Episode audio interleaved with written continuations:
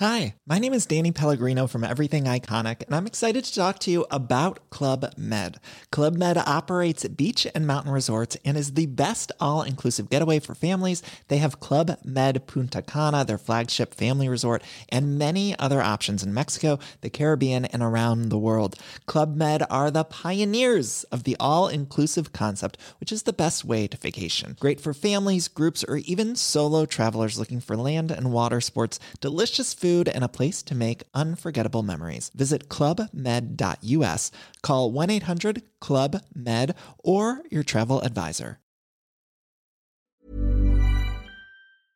Un mot avant de lancer l'émission, le prochain épisode sera un épisode très spécial auquel je vous invite tous à participer. On va faire un épisode un petit peu communautaire, on va tester, on va faire une expérience.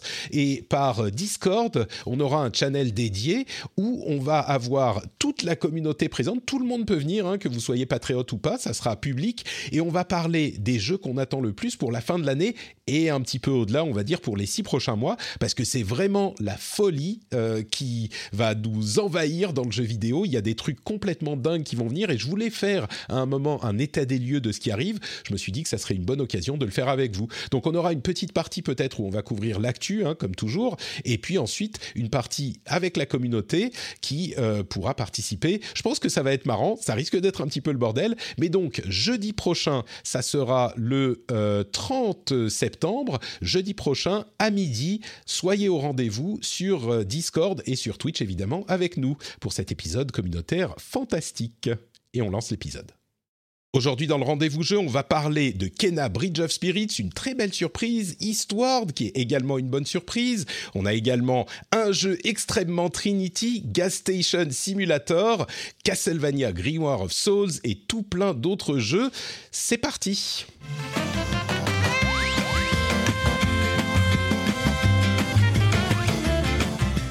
Bonjour à tous et bienvenue dans le rendez-vous jeu. Je suis Patrick Béja, c'est l'épisode 204. Nous sommes en septembre 2021, deux jours après mon anniversaire. Et quel meilleur cadeau d'anniversaire que de faire un rendez-vous jeu avec vous tous et vous toutes. C'est un plaisir à chaque fois. Je vais remercier d'ailleurs les auditeurs que j'ai le plus dans le cœur. Bon, ils sont tous dans mon cœur, mais ceux-là en particulier parce qu'ils participent au financement de l'émission. Yola Noziro, Yann Michala Farinaz, Gilles, Julien Lefort et le producteur de cet épisode, Claude Girel, qui a trouvé le niveau secret de production sur patreon.com slash rdvjeux.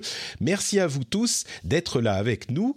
Et on a euh, aujourd'hui, pour nous accompagner dans toute l'émission, d'une part Trinity, qui est là, et vous imaginez bien que c'est elle qui va nous parler de Gas Station Simulator. Comment ça va Trinity?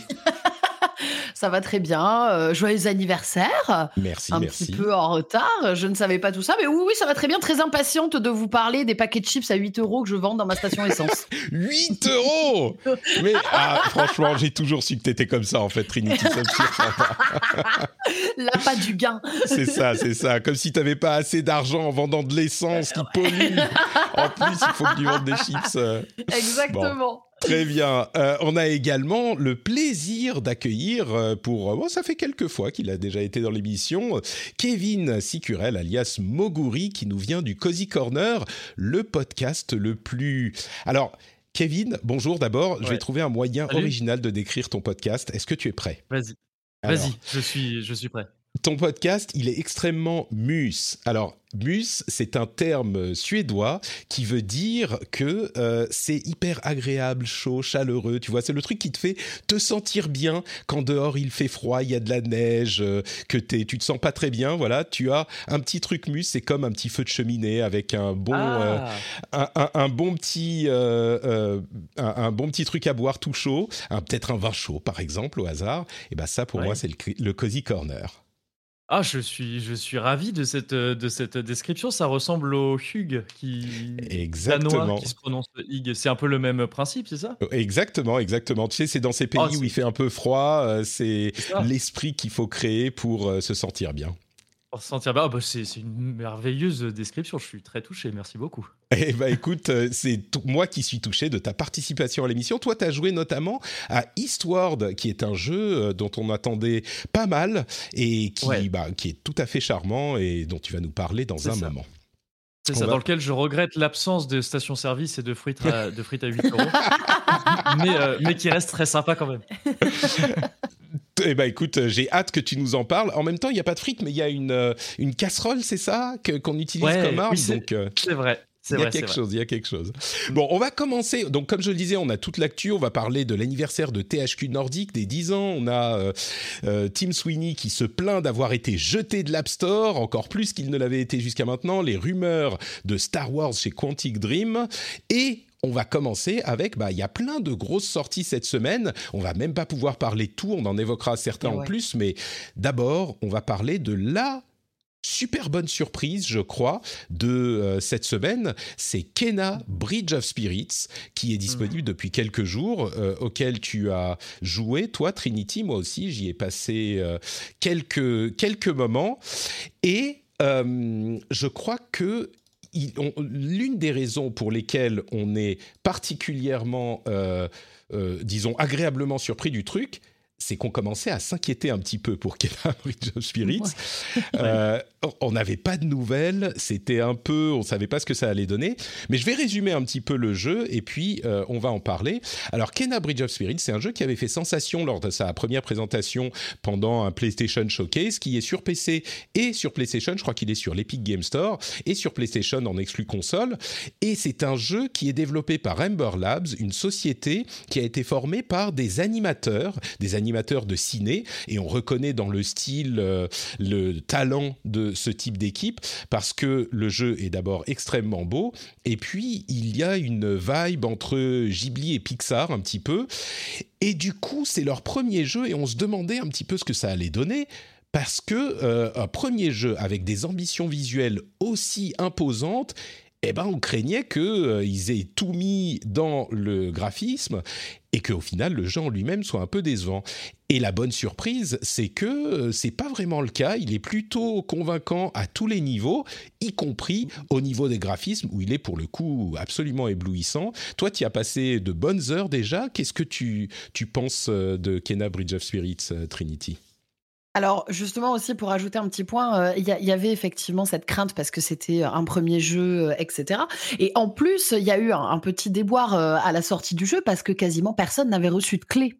Mm. Et qu'en général, euh, quand la presse ne reçoit pas de clé, ça sent pas bon. Et du coup, ça avait encore plus rajouté un petit peu de climat, euh, un petit peu, euh, un petit peu flippant avant qu'il sorte. Et finalement, effectivement, très bonne surprise. Moi, j'ai Bah, passé déjà deux lives dessus. J'irai plus, plus loin que ça encore. Ce que tu dis, c'est tout à fait juste. Il y avait très peu de clés. L'embargo était au moment de la disponibilité du jeu, donc euh, les, les reviews ne pouvaient être publiées que quand le jeu était déjà disponible. Et puis surtout, il n'y a eu aucun bruit depuis le retard euh, annoncé. Il y a quelques mois, il aurait un ou deux mois de retard, je sais plus, mais il n'était pas euh, encore prêt. Bon, ça, aucun souci. Mais il y a eu aucun push marketing. Personne n'en a parlé. Il n'y a pas eu de trailer, il n'y a pas eu d'annonce, il n'y a pas eu de preview, il n'y a rien eu du tout. Et donc, oui, on pouvait se dire, euh, waouh, attends, généralement, quand un éditeur ou un développeur euh, fait silence radio et ne fournit pas beaucoup de, de- de clés de review et de tests, généralement, ça sent pas bon du tout. Donc, on était Ouais. tous euh, dans l'expecta- l'expectative, on va dire, plutôt négative, quoi. Exactement, alors que là le jeu est en train de cartonner, euh, notamment sur Twitch. Hein, euh, moi, les, les viewers me disent, mais tout le monde est en train de jouer à ce jeu, même toi, Trini. J'ai vraiment suivi euh, la mouvance. Euh, perso, j'y avais joué, euh, on va dire, je pense approximativement déjà 6-7 heures. Euh, et comme tu l'as dit, moi, je trouve que le jeu euh, est satisfaisant sur euh, tous les niveaux. Donc déjà, on a cette euh, animation où on ressent vraiment euh, la patte de, de, de ceux qui faisaient du cinéma d'animation. Ça se sent et je trouve que ça fait une nette différence et ça apporte une touche supplémentaire euh, dans les ciné- cinématiques. On a ce gameplay qui est, euh, c'est pas un gameplay révolutionnaire, mais il fait le taf, il est fluide, euh, donc c'est déjà pas mal. Un monde hyper, hyper bien travaillé, hyper mignon, mais en plus de ça, une difficulté de dingue sur les boss. Moi, c'est ce qui m'a Mhm. fait halluciner parce que je l'ai joué au début en normal en me disant ça va être cool, je vais pas me prendre la tête. Les mobs, ça se passait très bien, les petites phases de plateforme tranquilles. Et là, je suis arrivée sur des boss à passer des deux heures sur un boss. Ah, Euh, donc je Ah ouais, ouais, ouais, il y a des boss qui sont extrêmement durs. Euh, tu verras quand tu vas avancer un petit peu plus loin, au point que moi, j'avais tellement pas envie de me faire des cheveux blancs que j'ai passé le jeu en mode histoire, en mode Mmh. tranquille. Mmh. Comme ça, je peux faire les boss euh, doucement. Donc c'est un jeu qui permet, je trouve, de s'adapter un petit peu à tout le monde, euh, avec vraiment trois niveaux de difficulté. J'ose même pas imaginer le mode hard. Euh, du coup, je pense que tout le monde peut y trouver son compte. L'histoire est sympa. Bref, c'est vraiment, c'est vraiment une très belle réussite pour un premier jeu. Honnêtement, on est sur quelque chose de stable. Il n'y a pas de bug. En tout cas, je n'en ai pas eu. Euh, c'est joli, c'est bien travaillé. Donc euh, vraiment, GG à eux. Ouais, je suis d'accord. C'est assez surprenant pour un. À vrai dire, ça serait un jeu solide pour n'importe quel développeur. Mais là, en plus, pour un. Peut-être qu'ils ont bien joué, euh, comme on le dit dans la chatroom, puisqu'on est comme toujours en live sur Twitch le jeudi midi. Euh, bah, euh, ils ont peut-être pas un budget marketing énorme, donc ils ont fait des choix judicieux et ils se sont dit, bah, on va travailler sur le jeu lui-même plutôt que de communiquer dessus. Et puis après, le, le bouche à oreille et les reviews feront leur boulot. Mais euh, à n'importe quel studio, on se dirait, bah ouais, c'est un bon jeu, un jeu solide. Et là, euh, pour un premier, on n'a pas l'habitude de voir ce genre de qualité parce que c'est hyper carré, ça fonctionne super bien à tous les niveaux. Comme tu le dis, moi aussi, j'ai joué quelques heures. Je trouve que le gameplay est complètement solide. Il y a plusieurs euh, phases, enfin plusieurs euh, éléments au jeu. Il y a évidemment le gameplay qui est du combat un petit peu classique. hein. On a attaque légère, attaque lourde. On a plusieurs armes différentes, enfin deux armes différentes.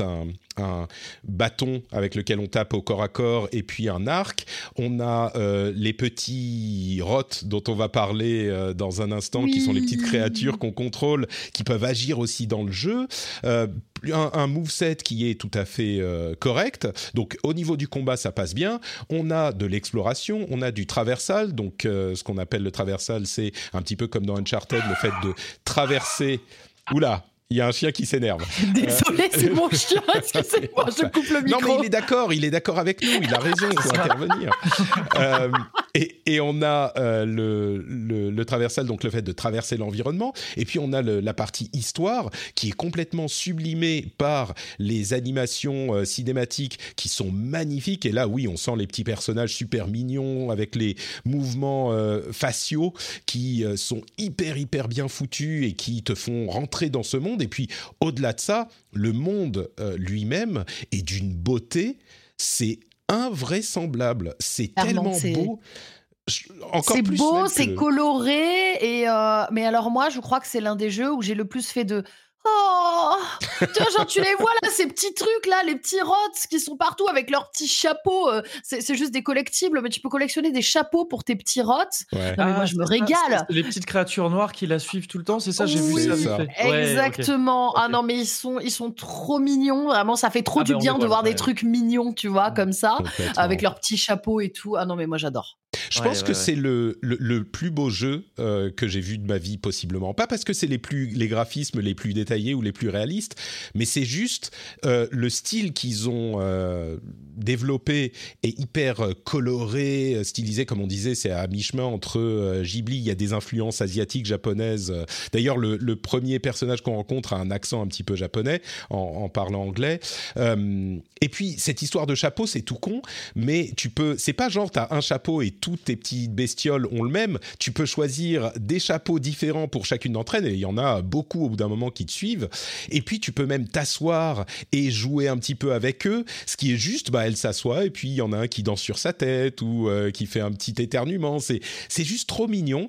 Et le jeu, bon alors il y a une certaine difficulté dans les combats, mais c'est euh, bah, c'est un petit peu comme euh, le cozy corner, c'est assez mus, tu vois, tu te sens bien en y jouant, c'est tranquille, Ouais. c'est euh, c'est plaisant. Tout contribue à cette atmosphère plaisante du jeu qui est juste du plaisir, du bon moment et, euh, et, et tout fonctionne quoi, tout fonctionne dans ce jeu avec en Ouais. plus ce bonus de beauté incroyable des environnements, des euh, personnages, des animations qui contribuent vraiment au plaisir de jeu quoi.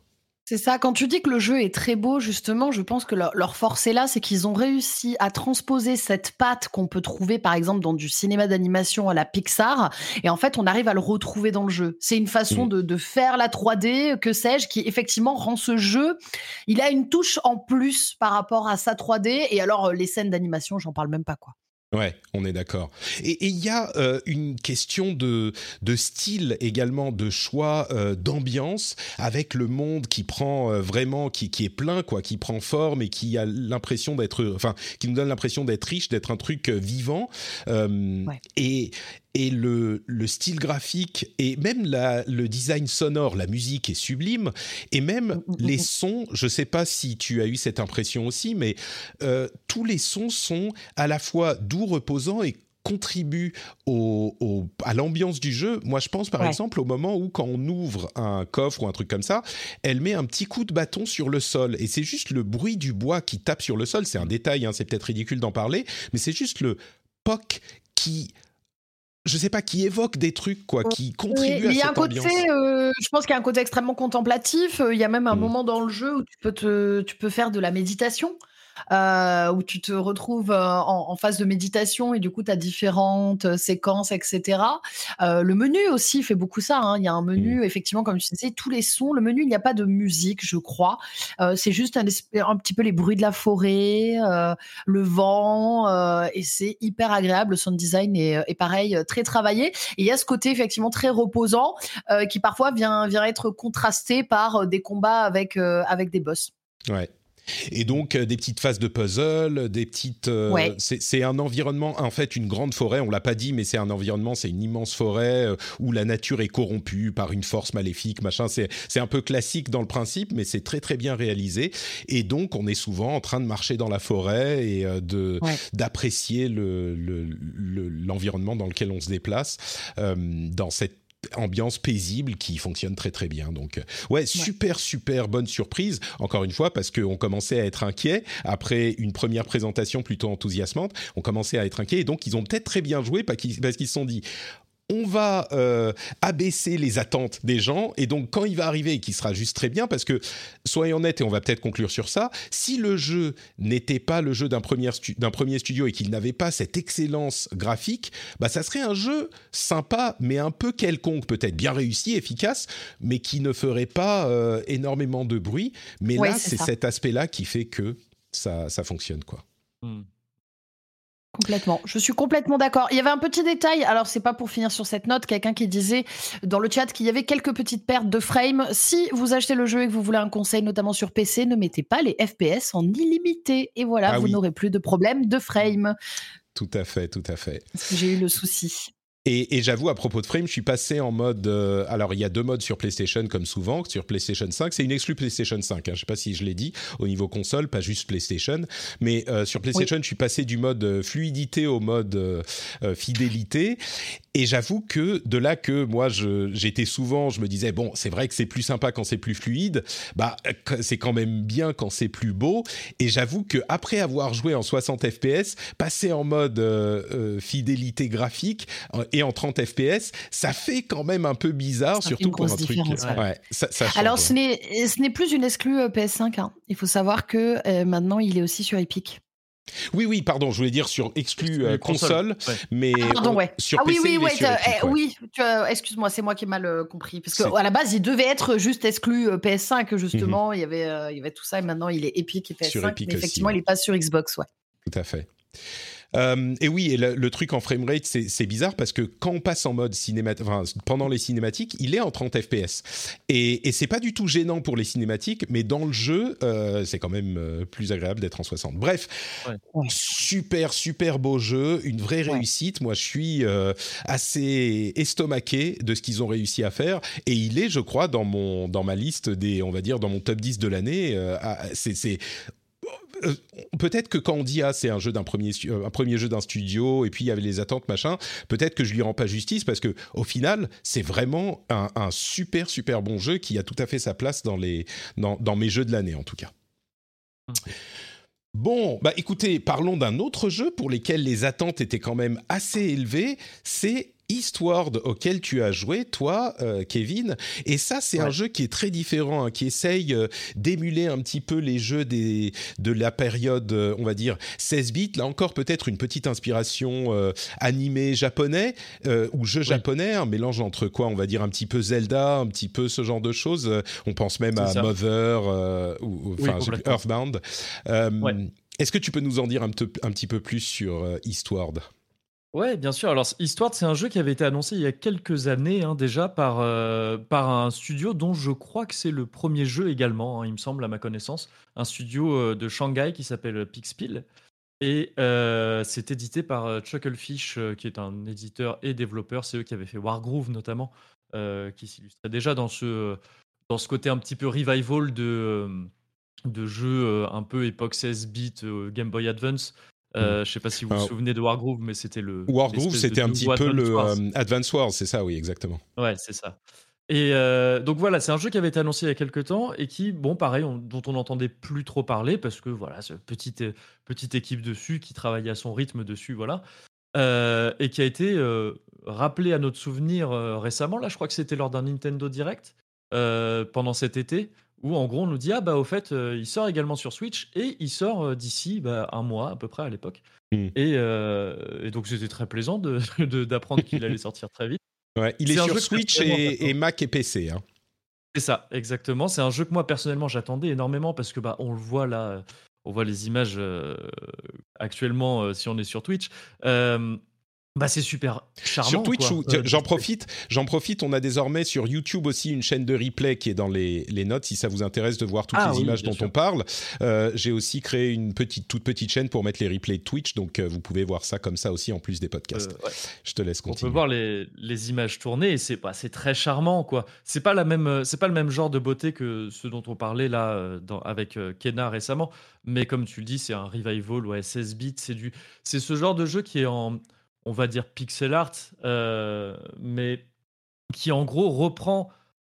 En fait, ça correspond un peu aux souvenirs qu'on a de la 16 bits, mais qui sont déformés. C'est un peu le, hmm. jeu, les souvenirs idéalisés de ce qu'on avait de l'époque, parce que une Super NES ne fait jamais tourner euh, la, la, moitié d'un jeu comme Histoire. Il y a plein d'effets euh, notamment de lumière et tout, qui sont appliqués dessus et qui sont utilisés de manière très judicieuse, je trouve, et qui, et qui font du jeu un, truc vraiment super beau et super agréable. Je suis d'accord, il y a, une, la, je suis époustouflé par la colorimétrie du jeu en fait. il y a des, nuances de couleurs euh, hyper belles, c'est très détaillé. Euh, vraiment, ouais, si vous êtes sur le podcast, allez regarder parce que c'est hyper beau.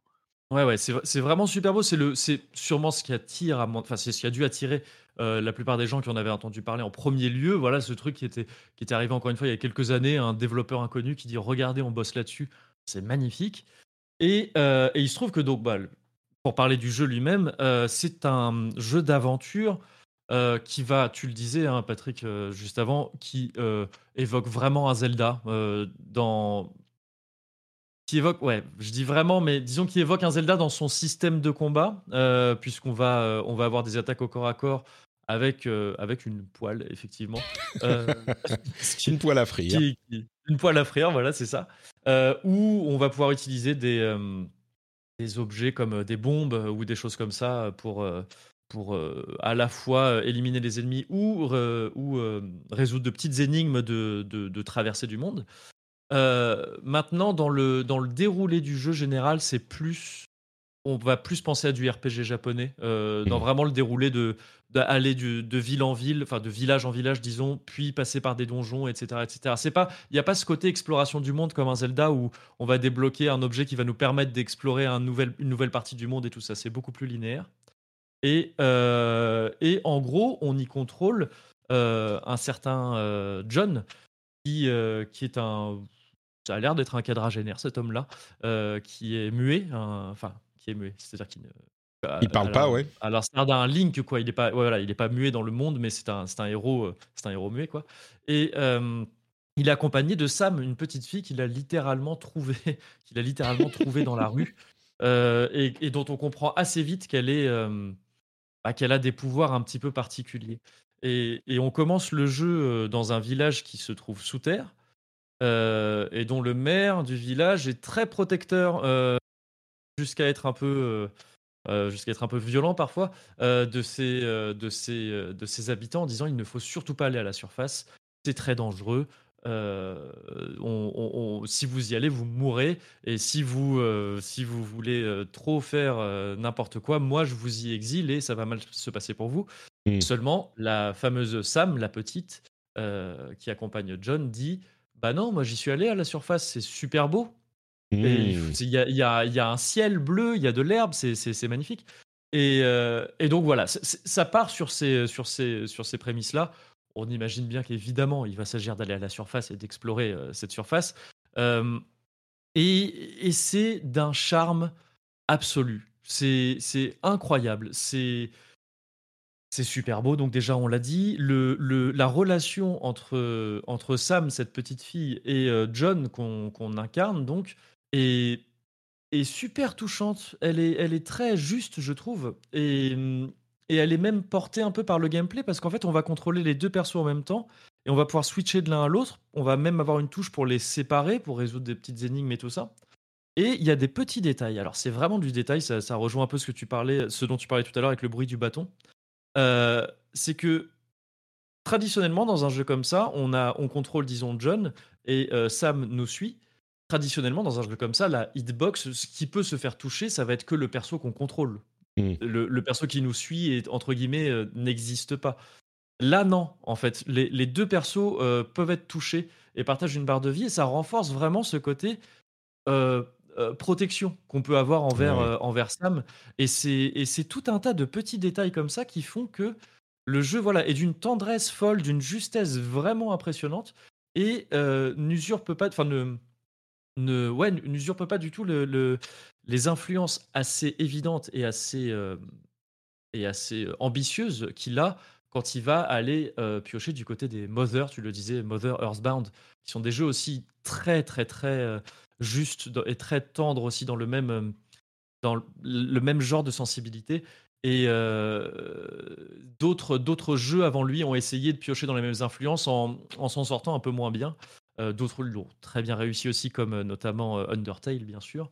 Et, et, donc voilà, c'est, vraiment une réussite, je trouve, à quasiment tous les niveaux, notamment ce qui était le plus inquiétant, donc c'est-à-dire ouais, le, l'héritage de, de Mother, qui est complètement assumé parce que dans le jeu, on peut jouer à un jeu vidéo aussi qui est interne au jeu qui s'appelle Earthborn et qui donc est, vraiment. Enfin, le jeu ne se cache pas du tout d'aller puiser dans ces dans mmh. ces euh, dans ces influences là. Et, vraiment, voilà, je, ouais, c'est superbe, je trouve. Et, du coup, ma question euh, pour conclure, c'est le, le, tu joues au jeu pour les combats, pour l'histoire, pour euh, qu'est-ce qui qu'est-ce qui motive finalement, qu'est-ce qui est le cœur du, du truc sur la progression sur le long terme? Alors, je dirais que c'est bah, un peu comme pour les, pour les Mothers, justement. Euh, ça va être plus pour l'histoire, et l'histoire elle-même et l'ambiance plutôt. C'est-à-dire que tu te retrouves. Bah, c'est un peu ce que tu disais hein, sur le. Euh, ce que tu utilisais pour, euh, pour qualifier le Cozy Corner, et je te remercie encore. ce, le côté vraiment cocon, confort, quoi. On est, mmh. on est très content de retourner dans ce monde-là. Là, il se trouve que l'histoire d'Histoire, c'est marrant à dire ça, l'histoire d'Histoire est très chouette aussi. Il y a un truc, il y, a un mystère qui arrive assez vite, qui se dessine assez vite et, dont on a envie de, qu'on a envie de percer, quoi. mais c'est surtout l'ambiance, je trouve. Il y a, y a un truc dans les personnages. Il y a, y a, il y a vraiment beaucoup de vie, quoi. C'est un jeu dans lequel c'est un, petit cocon. On est content d'y, retourner. Personnellement, ça me fait vraiment l'effet de, je sais pas si vous vous souvenez de ces jeux, genre les Polly Pocket ou les Mighty Max. Ces petits, c'était des petites boîtes. Ouais, complètement, ouais. Ouais, c'est ça. Hein. Et il y avait un, un, petit monde dedans. Et, euh, et, euh, et bah, comme le principe de la maison de poupée, en fait. Quoi. Et on se projette dedans et c'est super. Quoi. Et, on, est, on, est, on est à l'aise, il peut rien nous arriver dans ce monde-là. Euh, c'est toujours l'heure du goûter, quoi. Quand on y joue, c'est sucré. et, c'est vraiment ça, je trouve, l'intérêt le, le, principal du jeu. Le gameplay étant sympa, mais pour moi, clairement, s'il faut trouver un, un, maillot un peu plus faible du jeu, ce mmh. serait clairement le gameplay. C'est il y a de très bonnes idées, je trouve, de, de petites énigmes et tout ça, et de, et de comment dire, de d'ennemis, de patterns d'ennemis et tout ça, mais euh, par contre, la prise en main elle-même, le fait vraiment le, la concrétisation des combats est pas folichonne, quoi. C'est pas vraiment, euh, c'est pas ça qui va nous faire rester sur le jeu. Voilà. Mais vraiment, je, je, je, ça me fait presque de la peine de finir là-dessus sur cette note négative. tout, le, tout, le, reste est merveilleux, quoi. C'est vraiment, euh, ouais, c'est c'est d'une, c'est encore une fois d'une tendresse folle, quoi. Mm. Vraiment. Mm.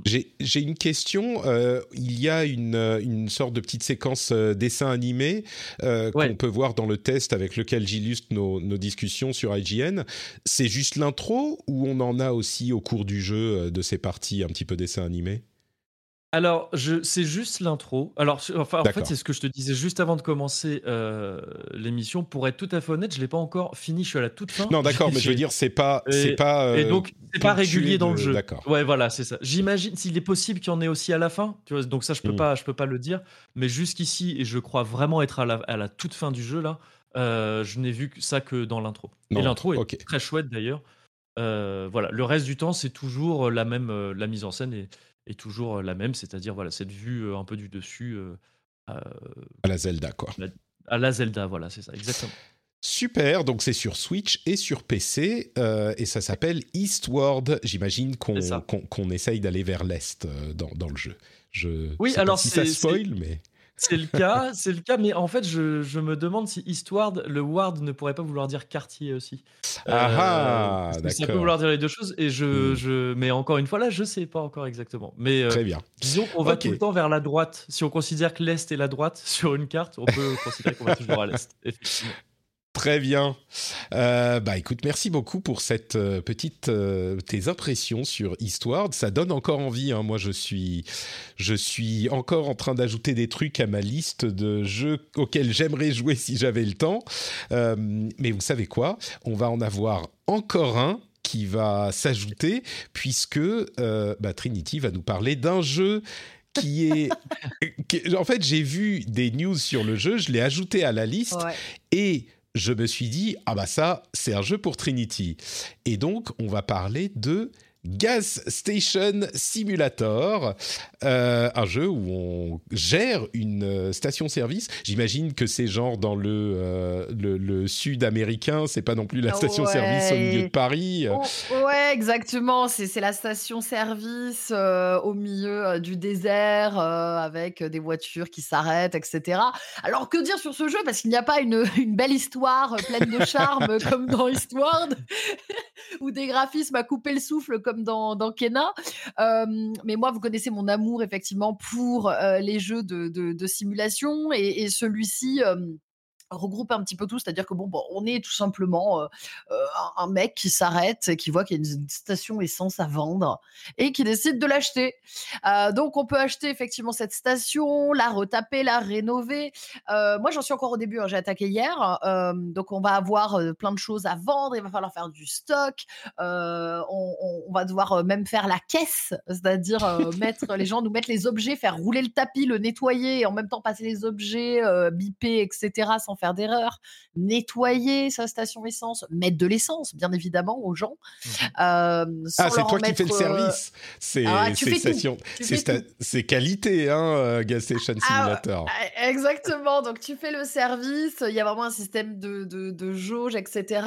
Et puis tu dois. En fait, euh, au-delà de ça, euh, il y a aussi d'autres choses. Donc après, il y a un côté, une partie garage et une partie stockage, etc. au fond.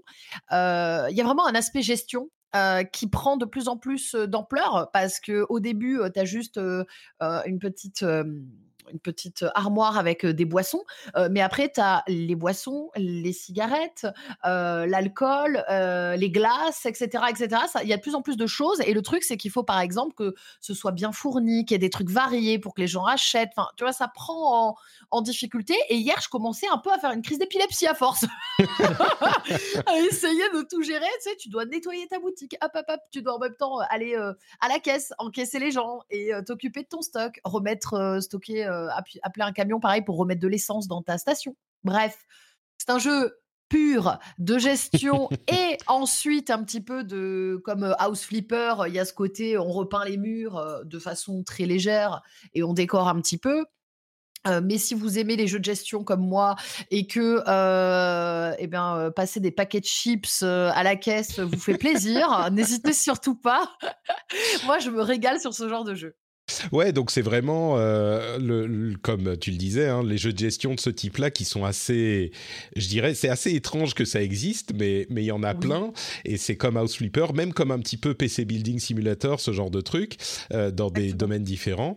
Et, et, du coup, bon, t'as que quelques heures d'expérience dessus, mais tu le trouves euh, réussi ou c'est genre, c'est un bon jeu de ce type qui serait intéressant pour les gens qui aiment les jeux de ce type tout court, ou est-ce que c'est euh, l'aspect euh, station-service dans le désert un petit peu pourri qui te crée une ambiance qui va te donner envie, et donc c'est pour ça que tu vas vouloir jouer au jeu. Et si c'est pas ton truc, ça, bah, t'as t'as pas vraiment de d'attrait du, Bah, du jeu. En, en- fait, le, par exemple, moi, pour, pour dire, j'adore les jeux de simulation, mais je n'aime pas tous les jeux de simulation parce qu'il y a des Mm. thèmes qui ne me parlent pas, tu vois? Euh, et là, moi, clairement, euh, l'aspect euh, désert américain, j'adore. Le côté, la station, voilà, vraiment à l'américaine, c'est cool. En- honnêtement, je trouve le jeu quand même, de, pour l'instant, de ce que j'en ai vu, plutôt réussi. Il y a pas mal de choses à faire. euh, euh, il y a vraiment beaucoup d'aspects de gestion. Donc, euh, pour un jeu de simulation, il est quand même, euh, il est quand même très cool et, et plutôt réussi. En tout cas, j'ai envie d'y jouer. C'est-à-dire que là, dès que j'arrête ce podcast, je vais jouer à Gas Station Simulator. Voilà. Très bien. tu vas filer sur Gas Station Simulator. Exactement.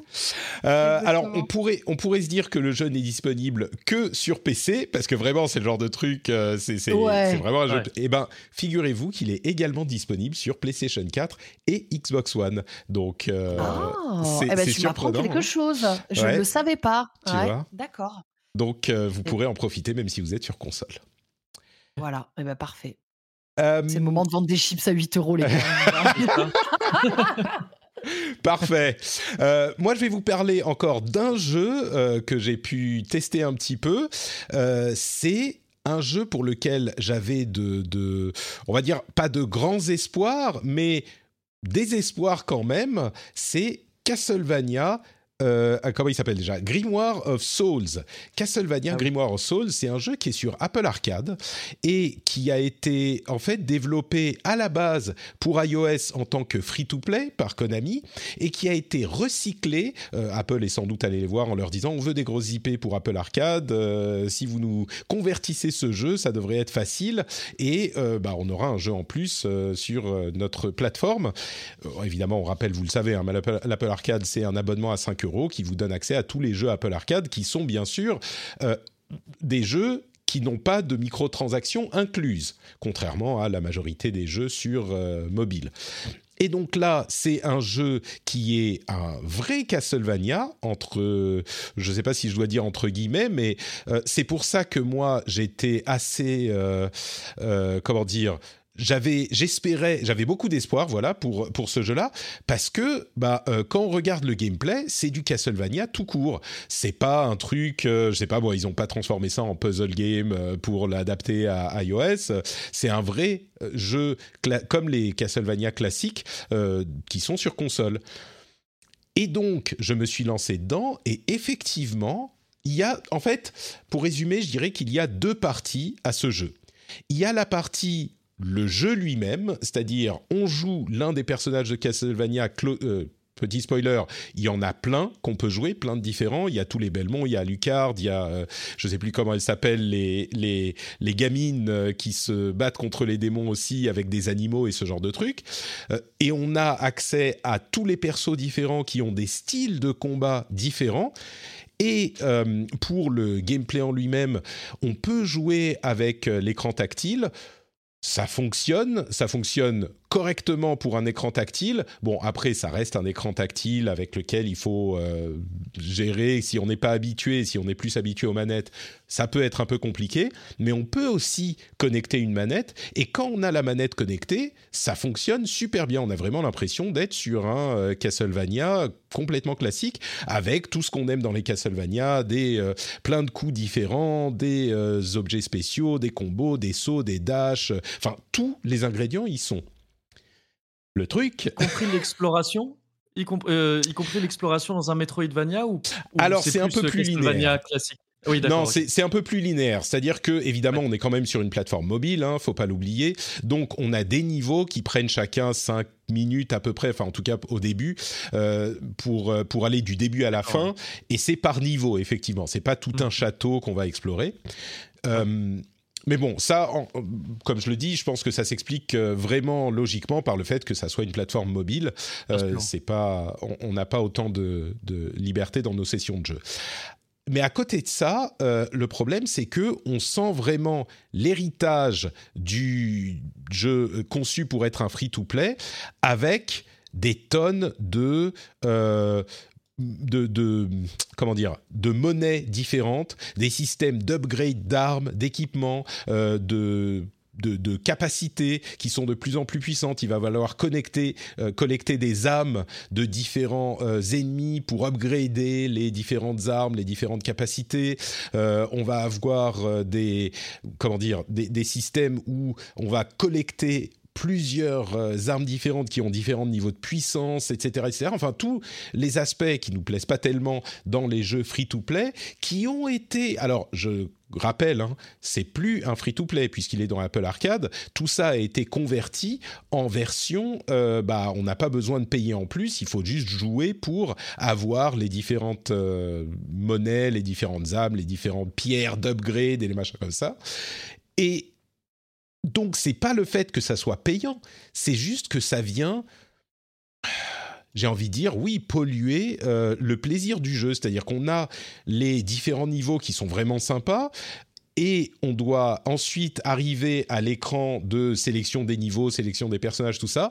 Et là, c'est euh, une sorte de, euh, je sais pas, de, schéma de construction d'ingénieur où tu as plein de menus auxquels tu comprends rien, euh, des endroits où il faut aller pour choper tes quêtes quotidiennes qui te donnent de, des récompenses qui vont te permettre d'upgrader tel et tel truc, etc. Et, et, donc, c'est un coup d'arrêt à ton plaisir du jeu où tu fais une sorte de gestion, mais pas gestion intéressante comme les chips à 8 euros de Gas Station Simulator, de gestion vraiment juste euh, casse-couille, où ouais. tu dois... Euh, si ça avait été été conçu dès le départ dans l'esprit de ben on va amener un aspect gestion, upgrade, gestion de son matériel euh, dans ce jeu. Je suis sûr que ça aurait pu être très cool avec pas énormément de modifications, mais là tu sens que ça a été fait comme euh, système de monétisation et donc c'est pas vraiment agréable et ça se ressent. Euh, c'est vraiment dommage parce que en dessous de tout ça, il y a un jeu qui est juste cool et qui est surprenant pour un jeu mobile. Donc je sais pas si c'est un truc qui vous arrêtera, vous, si vous vous dites euh, bon bah ok c'est c'est trop pénible et j'y prends pas de plaisir à cause de ça. Mais peut-être que ça ne posera pas tellement de problèmes à certains, et dans ce cas-là, on peut trouver le plaisir dans un vrai Castlevania euh, assez cool. Donc je suis un petit peu ambivalent sur ce jeu. Ma conclusion au final, j'ai dit qu'on peut y jouer à la manette. Hein, euh, ma, conclusion au final, c'est que j'ai juste trop de jeux cool à faire en ce moment. C'est pas un mauvais jeu. Et, et si j'avais pas plein d'autres jeux cool à faire, je pense qu'il n'est pas impossible que j'y passerais un petit peu plus de temps que ce que j'ai fait maintenant. Mais là, euh, malheureusement, si j'ai du temps sur mon mobile, je crois qu'il y a d'autres trucs même, même mobile, qui pourraient me, me, plaire un petit peu plus. Je crois. Mais bon, donc voilà, en gros, ma conclusion sur Castlevania Grimoire of Souls.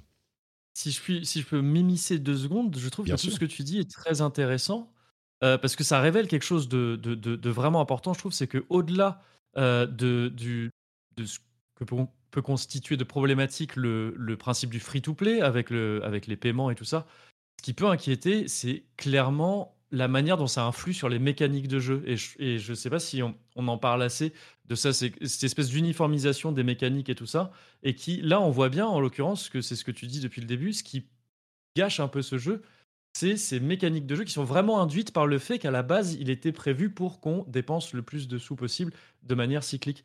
Et, et, et ça, je trouve que du coup, bon, bah, c'est dommage pour lui, mais ça, ça le rappelle très bien, manifestement, ce oui. jeu-là.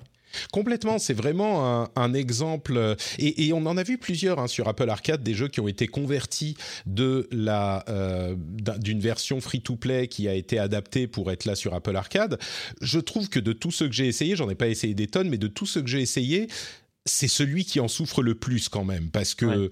là c'est vraiment tu sens que Konami s'est dit bon on va mettre euh, des microtransactions absolument partout euh, moi je suis convaincu qu'il est possible de faire un jeu avec des microtransactions qui soient bon sur mobile généralement c'est pas la l'habitude hein, mais il est possible d'en faire un qui soit correct au niveau des microtransactions Là, c'était pas le chemin qu'ils avaient pris, c'était vraiment handicapant. Et, euh, et, malheureusement, si tu veux, s'ils avaient passé plus de temps sur l'adaptation, euh, s'ils avaient plus viré la quantité de trucs à, la, la, quantité de temps qu'il faut passer dans la partie gestion des armes et des capacités, ça aurait pu tout à fait fonctionner. Mais ça aurait demandé plus de travail de le faire rentrer en fait dans cette euh, dans ce format dans ce euh, format-là. Et il y a quelque chose qui était un peu inquiétant avant même sa conversion sur l'Apple Arcade, c'est que le jeu était sorti, et je crois que quasiment à peine un an plus tard, il avait été retiré à l'époque dans sa version free Alors, il avait été sorti en, une sorte de test early access euh, dans deux pays, deux ou trois pays, et quelques mois après, il a été annulé par Konami en fait.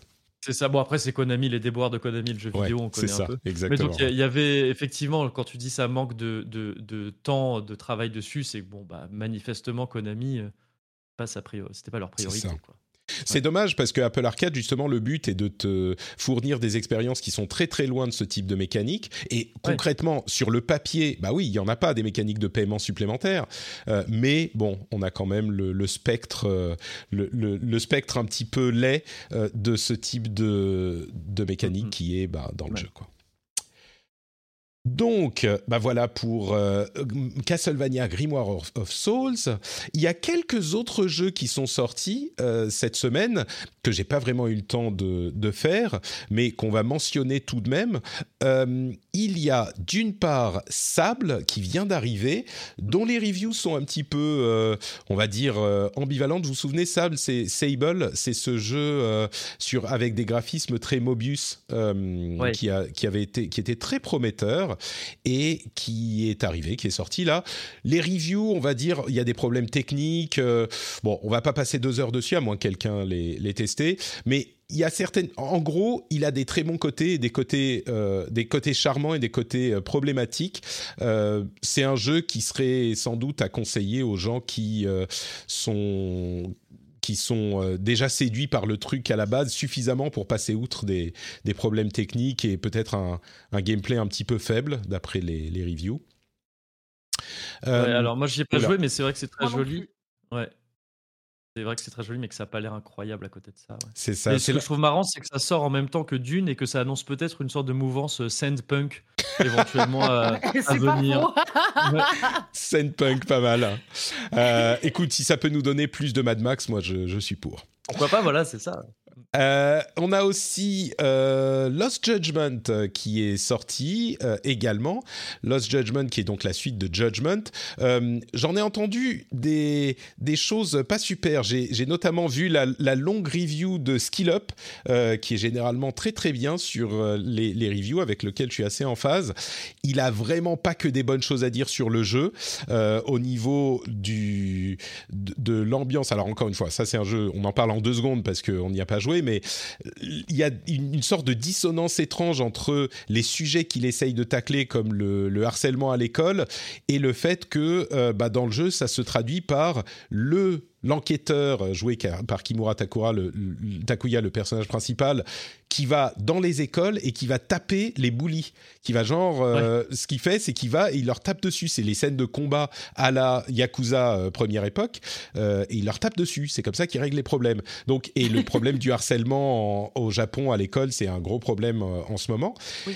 Mm. Et donc, euh, enfin, pas que au Japon, mais spécifiquement au Japon, puisque le, c'est de là que vient le jeu. Bref, il y a des gens qui le trouvent très bien, et je suis sûr que euh, si on aime le genre, on sera séduit. Mais moi, ça m'a quand même mis un petit, euh, un petit drapeau d'alerte. bon, je me demandais si ça serait le Judgment auquel je jouerais. Et là, je me suis dit, bon, je vais peut-être laisser passer celui-là, quoi. Pas, Alors, je l'ai commencé, moi, et, mmh. et au-delà de ça, je trouve qu'il y a aussi des trucs qu'on peut trouver gênants dès le début dans le dans le gameplay, dans la routine euh, yakuzesque et, euh, et, judgmentesque maintenant. Euh, bon, il y a des phases d'infiltration parce qu'on est un détective, il y a des phases de parcours parce qu'on est un détective manifestement sportif. tout ça, tout ça est, pas forcément, est pas forcément incroyable, mmh. je trouve. Mais je pense qu'en fait, y compris la dissonance un peu dont tu parlais avant, tout ça, c'est un peu le, le package Yakuza. Hein. J'ai l'impression la série se vautre souvent dans ce genre de truc, à la fois dans les phases de jeu un peu discutables, euh, enfin dont l'intérêt est un peu discutable, et à la fois dans le propos pas toujours clair. Euh, bon, je pense que les gens qui, qui, sont coutumiers ou coutumières de la série euh, savent où ils mettent les pieds et ils trouveront Mm. exactement ce qu'ils sont venus y chercher. quoi. Mais c'est effectivement pas que- forcément l'épisode le plus agréable de la série. Ouais. Je, je crois que le truc qui me gêne, les Yakuza, j'en ai, j'ai, j'ai essayé, j'en ai essayé plusieurs. Euh, ce qui me gêne là, c'est cette histoire de harcèlement à l'école, qui est un Ouais. sujet sérieux que tu essayes de traiter avec sérieux. Euh, sauf Mm. que là, il fait, il fait un petit peu n'importe quoi. Alors qu'on a eu des jeux qui euh, faisaient ça avec une certaine, comment dire, une certaine gravité dans le ton. On pense notamment à Persona, Persona 5, qui le traite très très bien. Et, et là, euh, ça semble être fait avec une légèreté coup- presque C'est ça, cri- ouais. pas criminelle, mais en tout cas coupable, quoi. Ouais, mais c'est quelque chose, je trouve, hein, personnellement, qui est, qui est commun à la plupart des épisodes de, de l'univers Yakuza, hein, parce que à chaque fois, ça aborde au moins un sujet important Mhm. comme ça. Et, et c'est, et en fait, c'est un peu le lot de ces jeux-là qui abordent des sujets importants, mais qui proposent en même temps plein de mini-jeux complètement décalés, complètement euh, Ouais. débiles, entre guillemets, et qui, en fait, Mhm. euh, dans l'ensemble, sont des jeux qui se veulent aussi un petit peu euh, débiles, entre guillemets, quoi. De- tout au long du jeu, le, le Yakuza euh, 7 faisait un peu ça aussi. Il, il commence de manière très sombre, euh, enfin très sombre et très sérieuse Ouais. sur les, les, les, les SDF et tout ça. C'est un discours plutôt chouette.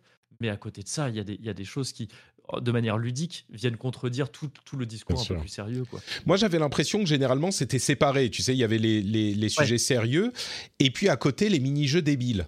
Et, il y Ah avait oui. vraiment une sorte de, de dichotomie dans les, les jeux Yakuza, euh, qui était certes parfois un petit peu déconcertante, alors que là, en tout, encore une fois, moi j'y ai pas joué, mais c'est l'impression que j'ai et, et que j'ai eu dans les, les reviews, on est vraiment dans, au milieu du sujet sérieux, et je reprends cet exemple, mais quand il y a du harcèlement et que tu ta manière de gérer le harcèlement, c'est euh, tu tapes les, les gamins qui sont des littéralement des enfants, tu sais, euh, Ouais, ouais, qui ont 15, 16, 17 ans, et que tu vas leur taper dessus comme un yakuza, que, enfin comme dans un jeu yakuza avec le système de combat où tu leur écrases la tête sur les ouais, murs. ouais, ouais. Euh, Tu vois, c'est un peu bon.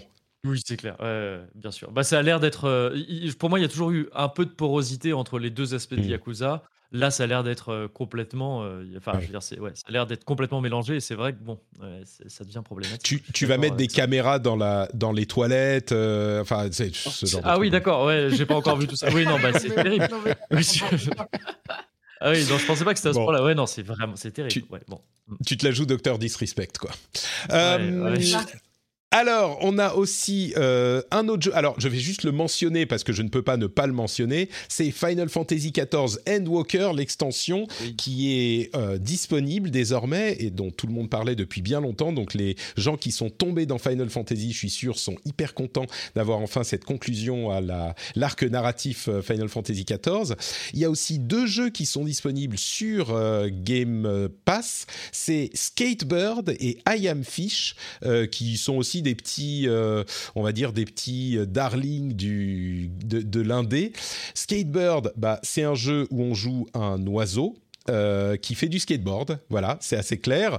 Je l'ai testé là encore deux minutes et c'est pas mon truc, hein, le, le skateboard. Ça m'a paru être au-delà de l'oiseau, bah ça m'a paru être vraiment un jeu de skateboard quoi. Donc euh, faut Ouais. pas s'attendre à quelque chose de de différent, de surprenant avec les oiseaux. C'est vraiment juste la différence avec les autres jeux de skateboard, c'est qu'on est un oiseau sur le skateboard au lieu d'être un skater euh, un petit peu euh, euh, comment dire pop punk des années euh, 90. Bon, on est un oiseau.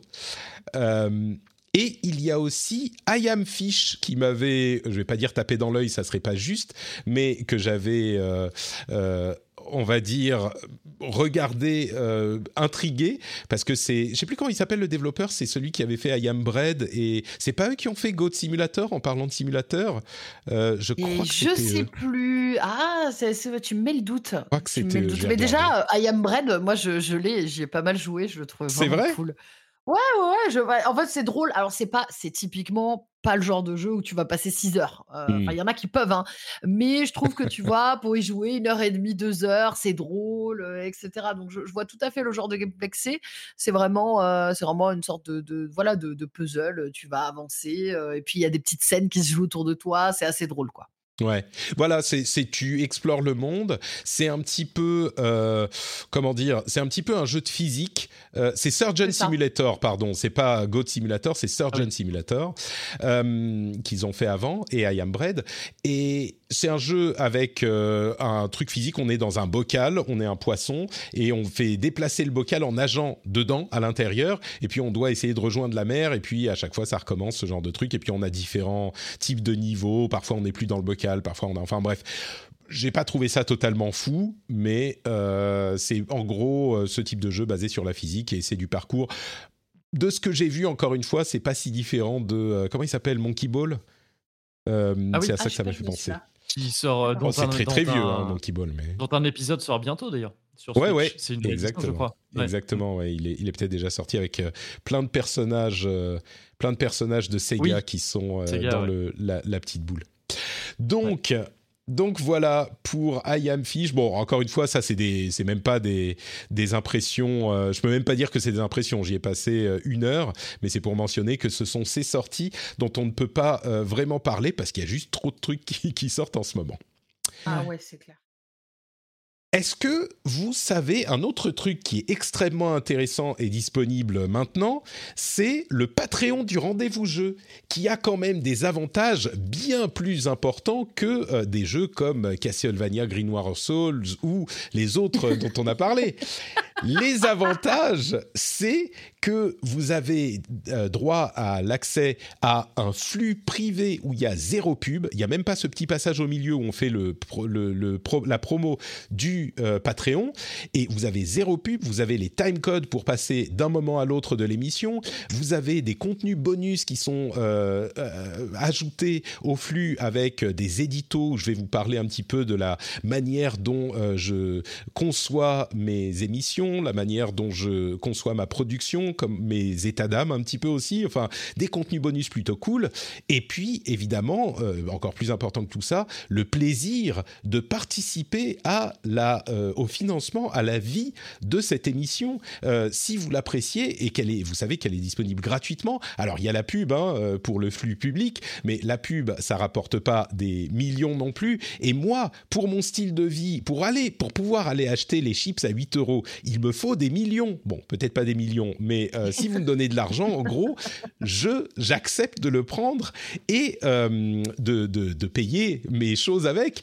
Et en plus de ça, le plus important, c'est que vous vous participez à un type de contenu qui est bah, qui est assez différent de ce qu'on trouve ailleurs dans le monde de l'internet, qui est euh, un truc indépendant que je fais presque moi tout seul dans ma chambre avec l'aide de personnes que euh, je peux euh, rémunérer et notamment Fanny qui est là dans la dans la chatroom qui fait qui m'aide énormément et qui me permet de produire encore plus et encore plus sérieusement en ajoutant par exemple la vidéo sur Twitch ou sur YouTube en faisant des trucs de plus en plus cool comme des euh, petits effets sonores comme celui-ci là que vous entendez maintenant vous voyez, ça, ça serait pas possible si vous ne me souteniez pas sur Patreon. Donc, euh, pour encore plus d'effets sonores vraiment sympathiques, vous pourrez, vous pourriez aller sur patreon.com/slash rdvjeux et soutenir l'émission. Là, si je vous ai pas donné envie, franchement, je sais pas ce que je peux faire. hein. donc, Ah ouais, là, patreon.com/slash euh, rdvjeux. On peut pas faire mieux là. Bon, donc voilà pour notre euh, petit laïus sur Patreon. J'espère que ça vous aura en tout cas intrigué, euh, que vous irez jeter un coup d'œil. Et si vous n'allez pas sur Patreon, allez au moins regarder sur le Discord. Le lien est dans les notes de l'émission, hein, bien sûr, comme celui du Patreon. On a une communauté super cool et super sympa euh, qui, je pense, dans laquelle vous vous sentirez bien. Donc, allez jeter un coup d'œil et vous, je pense, vous apprécierez ce petit euh, serveur Discord qui est hyper hyper sympa. Hey, I'm Ryan Reynolds. At Mint Mobile, we like to do the opposite of what Big Wireless does. They charge you a lot, we charge you a little. So naturally, when they announced they'd be raising their prices due to inflation, we decided to deflate our prices due to not hating you. That's right. We're cutting the price of Mint Unlimited from $30 a month to just $15 a month. Give it a try at mintmobile.com slash switch. $45 upfront for three months plus taxes and fees. Promo rate for new customers for limited time. Unlimited more than 40 gigabytes per month. Slows. Full terms at mintmobile.com. Millions of people have lost weight with personalized plans from Noom, like Evan, who can't stand salads and still lost 50 pounds. Salads, generally, for most people, are the easy button, right? For me, that wasn't an option. I never really was a salad guy. That's just not who I am. But Noom worked for me. Get your personalized plan today at Noom.com. Real Noom user compensated to provide their story. In four weeks, the typical Noom user can expect to lose one to two pounds per week. Individual results may vary. Bon, on continue avec euh, la suite du programme. Je voulais parler du, euh, de l'anniversaire de THQ Nordic qui a maintenant 10 ans. Vous savez, THQ Nordic, c'est la boîte en fait qui a racheté toutes les assets de THQ et qui, à l'occasion de leurs 10 ans, ont annoncé plusieurs jeux. Et je vais être honnête, moi, c'est des jeux qui ne me parlent pas tellement, mais c'est le genre de jeu qui était extrêmement populaire chez une certaine partie de la population des gamers et des gameuses il y a quelque temps, et dont le retour des franchises euh, va faire, je pense, certains heureux très heureux. Notamment Destroy All Humans. Euh, le 2 a été annoncé. Ils ont aussi annoncé Outcast 2. Ils ont annoncé Jagged Alliance 3 euh, et quelques autres jeux de ce type. c'est alors, on va pas faire 4 heures dessus parce que c'est encore une fois un petit peu niche comme, comme annonce, je, je, je, pense. Il y a aussi SpongeBob SquarePants, SquarePants de Cosmic Shake. Ça, je ne sais pas à qui, ça parle, mais c'est des jeux que, que vous voyez revenir avec plaisir, vous Ou euh, est-ce que vous me rejoignez dans mon impression un petit peu Bon, c'est pas que c'est, ça m'intéresse pas, mais c'est qu'en fait, je les connais même pas assez pour être excité par l'annonce du retour de ces franchises. Je suis euh, assez euh, d'accord avec toi parce que je crois qu'il n'y a aucun jeu que tu as cité auquel j'ai joué. Ouais. Donc ça va être très compliqué de donner un avis dessus. Alors Destroy, Destroy All Humans, euh, je, je- je vois euh, de loin le jeu, mais j'ai jamais joué et les autres non plus. Donc euh, désolé, mais euh, je n'aurai pas d'avis constructif. Bah écoute, pareil, je me sens moins seul. Kevin, toi, tu es. Je suis exactement dans le même cas. Euh, voilà, oui, c'est pas, c'est pas des, c'est, pas du tout des licences qui me parlent personnellement. Donc exactement pareil que vous. Réalité. ça va. On est Merci, je me sens moins seul. C'est cool, c'est cool. Eh, Je suis sûr qu'il y a des gens qui écoutent euh, l'émission là et qui sont en train de se dire Oh, mais non, t'es fou, attends, Destroy of All Humans, c'était tellement cool, c'est marrant, c'est les aliens qui viennent, enfin, un alien euh, qui vient détruire tous les humains sur un ton comique. Il y a euh, Jagged Alliance, c'est un jeu de stratégie, je crois. euh, qui était très populaire, c'était quoi, euh, fin 90, début 2000 peut-être, quelque chose comme ça. Euh, et, justement, il y a des gens qui vont nous dire ah mais Jagged Alliance c'était trop trop cool. Je suis sûr qu'il y a des gens qui sont super excités de l'arrivée de ces, ces jeux-là. Euh, voilà, c'est genre un XCOM on va dire Jagged Alliance. Mais euh, mais oui, c'est c'est pas mon cas. Donc euh, si vous faites partie des gens qui sont super excités de les voir revenir, eh ben je suis très content pour vous. Et maintenant vous savez. Euh, on a aussi eu des rumeurs euh, qui ont été qui ont été lancées par euh, l'ami Gotoz euh, qui pendant sa matinale sur Twitch si je ne m'abuse il y a quelques jours il a euh, annoncé enfin il a sorti le fait que Quantic Dream était en train de travailler sur un jeu Star Wars alors Quantic Dream c'est euh, euh, euh, di- j'allais dire Destroy Become Rain, Humans. euh, Become Humans. Ouais, Become Human, Detroit. Rain. Exactement. Et, donc, euh, alors, il semblerait que le jeu, ensuite, après que Gotos en ait euh, éventé la rumeur, euh, d'autres personnes l'ont confirmé, donc ça semble assez euh, certain qu'ils sont en train de travailler dessus. Et il y a quelque chose d'intrigant dans l'idée que ce studio travaille sur un jeu Star Wars. Alors, c'est hyper narratif ce qu'ils font d'habitude. Il semblerait que ça soit pas aussi euh, proche de ce qu'ils ont fait jusqu'à maintenant qu'on pourrait le penser. Donc euh, peut-être qu'il y aura un côté un petit peu plus action. Euh, mais on, ne... ah, alors, ce que dit la presse américaine, c'est... C'est plus un jeu d'action monde ouvert avec un petit peu de multijoueur, euh, selon Kotaku. Donc, bon, on n'est pas tout à fait dans l'ambiance Heavy mais je suis sûr qu'ils vont pas non plus complètement abandonner ce qu'ils savent faire. hein. J'imagine qu'il y aura des embranchements narratifs, j'imagine, je pense. Et puis dans l'univers Star Wars, ça pourrait être intéressant. Euh, donc voilà, ça c'est une rumeur qu'on voulait relater. Vous êtes euh, euh, excité par l'idée d'un Star Wars de Quantic Dream, vous? Euh, Alors moi, euh, bah, vous savez euh, mon amour pour Star Wars, euh, donc c'est totalement faux. Je je suis pas du tout fan de Star Wars, donc moi, ça ne m'excite absolument pas. Non, non. euh, après, euh, pourquoi pas hein, je, ne suis pas euh, fermée. J'aime beaucoup ce que fait Quantic Dream de base. Euh, je suis très très fan euh, de, tous leurs jeux. Donc, euh, eh bien, pourquoi pourquoi pas aller voir Mais alors le truc, c'est que là, en plus, ils font pas peut-être pas ce qu'ils font d'habitude et du Star Wars. C'est un petit peu plus dur pour moi d'aller vers le jeu, mais on verra. Je suis, je suis dans, je suis pire que ce cas-là. C'est-à-dire que moi, je suis pas fan de Star Wars du tout, mais je suis pas fan, je suis encore moins fan de Quantic Dream. Donc vraiment, désolé d'être un peu négatif comme ça, mais, mais bon. Alors, il s'agit toujours d'une rumeur, hein, même si elle semble, elle semble euh, confirmée par plusieurs personnes. Euh, bon, c'est une rumeur. Si jamais ça devait se vérifier, moi de mon côté, euh, je serais en train de jouer à autre chose a priori. Hmm, mais Je ravi pour les gens que ça peut que ça peut intéresser. Et je doute, je me doute qu'ils sont, ils et elles sont très nombreux. et. Euh, oui, moi je pense que j'aime bien la, ru- la, la licence Star Wars, donc euh, pourquoi pas. Ça pour... Moi j'aimerais bien en fait avoir une approche différente au, au jeu et peut-être euh, une approche de l'univers Star Wars qui serait, euh, qui serait différente de celle qu'on a habi- d'habitude. Peut-être un autre côté du monde de Star Wars, euh, ça pourrait être intéressant. Euh, je- Il y a des gens qui réclament plus d'infos sur Bob l'éponge dans la dans la chat room.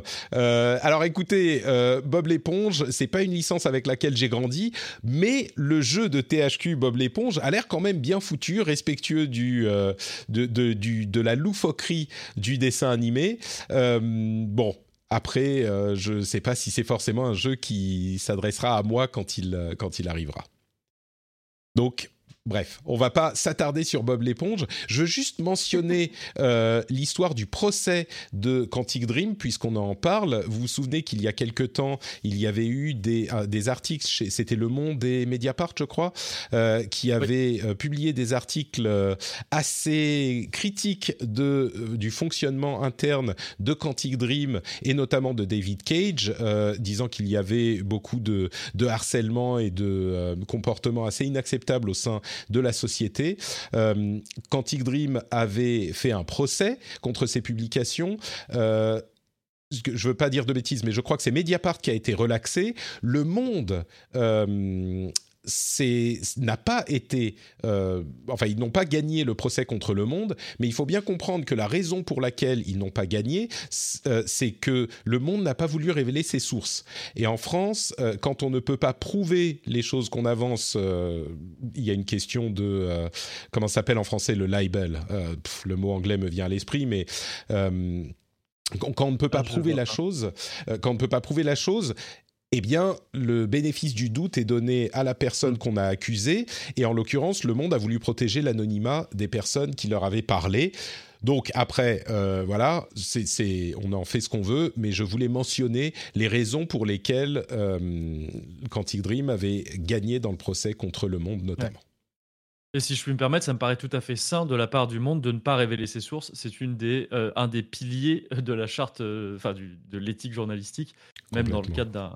Donc bon, de mon côté, je trouve ça plutôt, euh, je trouve ça plutôt rassurant qu'il ne l'ait pas fait. Voilà. Je suis, je suis assez d'accord. Je pense que, bon, là, on parle d'autre chose que de jeux vidéo. Euh, je pense que, vu la, quantité de travail qui a été mise sur ces rapports, je pense qu'il est assez probable qu'il y ait eu au moins du vrai dans tout ce qui a été dit. Euh, D'un autre côté, même si les choses sont traitées de manière un petit peu différente aux États-Unis sur la question de la euh, culpabilité dans ce genre de cas de euh, libel, de, de mensonge sur euh, une personnalité publique euh, ou une société, etc. Je comprends aussi qu'on se dise bon bah si on peut pas prouver ce qu'on dit, Oui. du coup le, le, le juge estime que la personne accusée peut être dans son dans son droit aussi parce que sinon c'est compliqué de, enfin on peut dire n'importe quoi sur n'importe qui. Et, je comprends pourquoi, en fait, le tribunal a décidé d'aller dans le sens de Quantic Dream, même si, encore une fois, là, il semble assez clair qu'il y avait au moins du vrai. Et d'ailleurs, ils n'ont pas attaqué PC, Canard PC, qui était dans le groupe des, euh, organes de presse qui avaient enquêté. Euh, et Mediapart a été euh, jugé non coupable de, la chose. Donc, enfin non coupable. Ils ont été, ils ont le, le tribunal a jugé en leur faveur. Donc bon, voilà, tout, vous avez tous les éléments. Ouais. Euh, c'est ça, c'est pas vraiment Quantic Dream qui a gagné, euh, mais, mais les, les personnes, David Cage, les personnes qui avaient été mises en cause par les, les articles. Bref, je voulais le mentionner puisqu'on parlait de Quantic Dream. Euh, ah, encore une histoire de procès, tiens, avec des trucs euh, intéressants. On a eu, suite à, euh, au procès entre Epic et Apple, des données hyper intéressantes sur le fonctionnement de l'App Store. Savez-vous combien de quel pourcentage de revenus de l'App Store en général vient du jeu vidéo? Alors le texte est sous vos yeux, hein, mais ne le regardez pas. Si je vous demande, je vous pose la question à froid, euh, dans l'App Store, les revenus, c'est combien euh, Les jeux vidéo, c'est combien des revenus de l'App Store à votre avis? Moi, je suis désolé, j'étais en train de regarder l'écran, donc j'ai vu la réponse. J'ai Bon, vu la bah, c'est réponse directement. 70%. Donc, je vais, m'abstenir. Ouais. C'est 70% euh, des, des jeux vidéo, euh, de, des revenus qui sont constitués par les jeux vidéo. Encore plus intéressant. Énorme. Ah bah Ouais. oui, complètement. 70 et encore plus intéressant, euh, 0,5% des utilisateurs de l'App Store, on parlait de mécanique de jeu free-to-play, 0,5% des utilisateurs représentent 50%, plus de 50% des revenus de l'App Store totaux. Ah ouais. Donc c'est vraiment le Ah mécanisme, enfin la mécanique de la baleine, du whale euh, illustré euh, dans, dans, Exactement. je veux dire, dans l'ensemble de la- de l'App Store. C'est impressionnant. C'est ça. C'est un phénomène qu'on constate dans 0,5%. chaque jeu. Ouais. Ah, c'est fou. Et, et Qui bon, représente, tu as dit combien? 0 de 15% non, non, non, non, non, 53. 0,5% représente plus de 50%, C'est 53,7%. fou. Ouais. C'est dingue, hein C'est- C'est incroyable. ouais. Mais bon, alors, euh, évidemment, je suis complètement d'accord sur le fait qu'il y a certainement là-dedans des gens qui euh, dépensent de l'argent et que la, la mécanique est critiquable. Peut-être que ces gens-là ont beaucoup d'argent et sont heureux de le dépenser là-dedans, ça on pourrait en débattre, mais ensuite ça veut aussi dire que 80% des utilisateurs ne dépensent quasiment rien euh, dans l'App Store. Après, il Ouais. y a d'autres chiffres, genre Ouais. 10% dépensent un tout petit peu, etc. Mais Mhm. 80% des gens ne dépensent quasiment rien. Donc les jeux sont aussi disponibles à payer pour... euh, pour, et on va en reparler dans un instant des jeux free-to-play avec Pokémon Unite, mais en tout cas, c'est impressionnant comme, euh, comme chiffre. hein. 0,5%. Ouais. On imaginait qu'il y a des whales et que c'est ça, que des, des grosses baleines et que c'est ça que les développeurs chassent pour avoir le- la majorité de leurs revenus. Moi, j'imaginais pas que c'était 0,5% des utilisateurs, hein, quand même. Ouais, je pensais pas que c'était à ce point-là, et, et même si maintenant, en en parlant, ça me paraît tout à fait logique, en réalité, j'avais étonnamment pas fait, pas imaginé que ce serait le cas en règle générale dans l'App Store. En fait, on sait que c'est vrai pour la plupart des gros jeux, mais là, constater qu'en fait, l'addition de, de ce phénomène sur chaque jeu donne un chiffre aussi impressionnant à l'échelle de l'App Store entier, ouais, ça fait prendre conscience de d'un truc euh, assez fou, quoi, je trouve. On est d'accord. Mm. Et on nous dit dans la chatroom, conclusion, c'est une très infime minorité de joueurs qui encouragent une industrie qui nous inonde de Ouais. lootbox. C'est vrai, tout à fait. Euh, si c'est un peu, c'est pas, c'est pas un raccourci, c'est vrai. Mais d'un autre côté, encore une fois, bon, euh, je me fais un petit peu l'avocat du diable. hein, je, je lance le jingle, c'est l'avocat du diable, c'est Patrick l'avocat du diable. Euh, je me fais l'avocat du diable, mais du coup, ça veut dire aussi qu'il y a des tonnes de jeux qui sont produits et que des, une immense majorité de joueurs ont accès à ces Ouais. jeux sans rien payer. Et, et- et la plupart ne rien, payent rien ou ne ben, quasiment rien ou ne payent rien. Donc il y a aussi un tout petit peu. Je sais que c'est pas la, la vision euh, la vision prévalente dans l'univers du gaming et en particulier dans l'univers console et PC parce que nous on aime avoir des jeux qu'on paye et c'est terminé, on n'a pas de microtransactions après. Mais je crois que c'est pas une euh, vision qui est complètement euh, illégitime non plus. Parce qu'il y a des gens bah, qui ont accès à des jeux sans, sans payer quoi que ce soit, euh, qui ont peut-être moins d'argent ou qui ont, euh, je sais pas, il y a plein de cas de figure, peut-être même dans des pays où euh, ça coûte euh, beaucoup plus, enfin par rapport au, au niveau de, de vie, bah, c'est beaucoup moins accessible, le jeu vidéo est beaucoup moins accessible et il y a énormément de gens qui ont accès à tous ces jeux-là pas sponsorisés, mais su- subsidized, financés, Oui. Par, subventionnés, voilà, par ces 0,5% de gens euh, qui payent énormément et pour euh, faire que ces jeux existent. Donc, je Ah, tire un petit peu sur le cheveu. C'est l'ISF du jeu vidéo, en fait. C'est ça. Une, une vision très socialisée.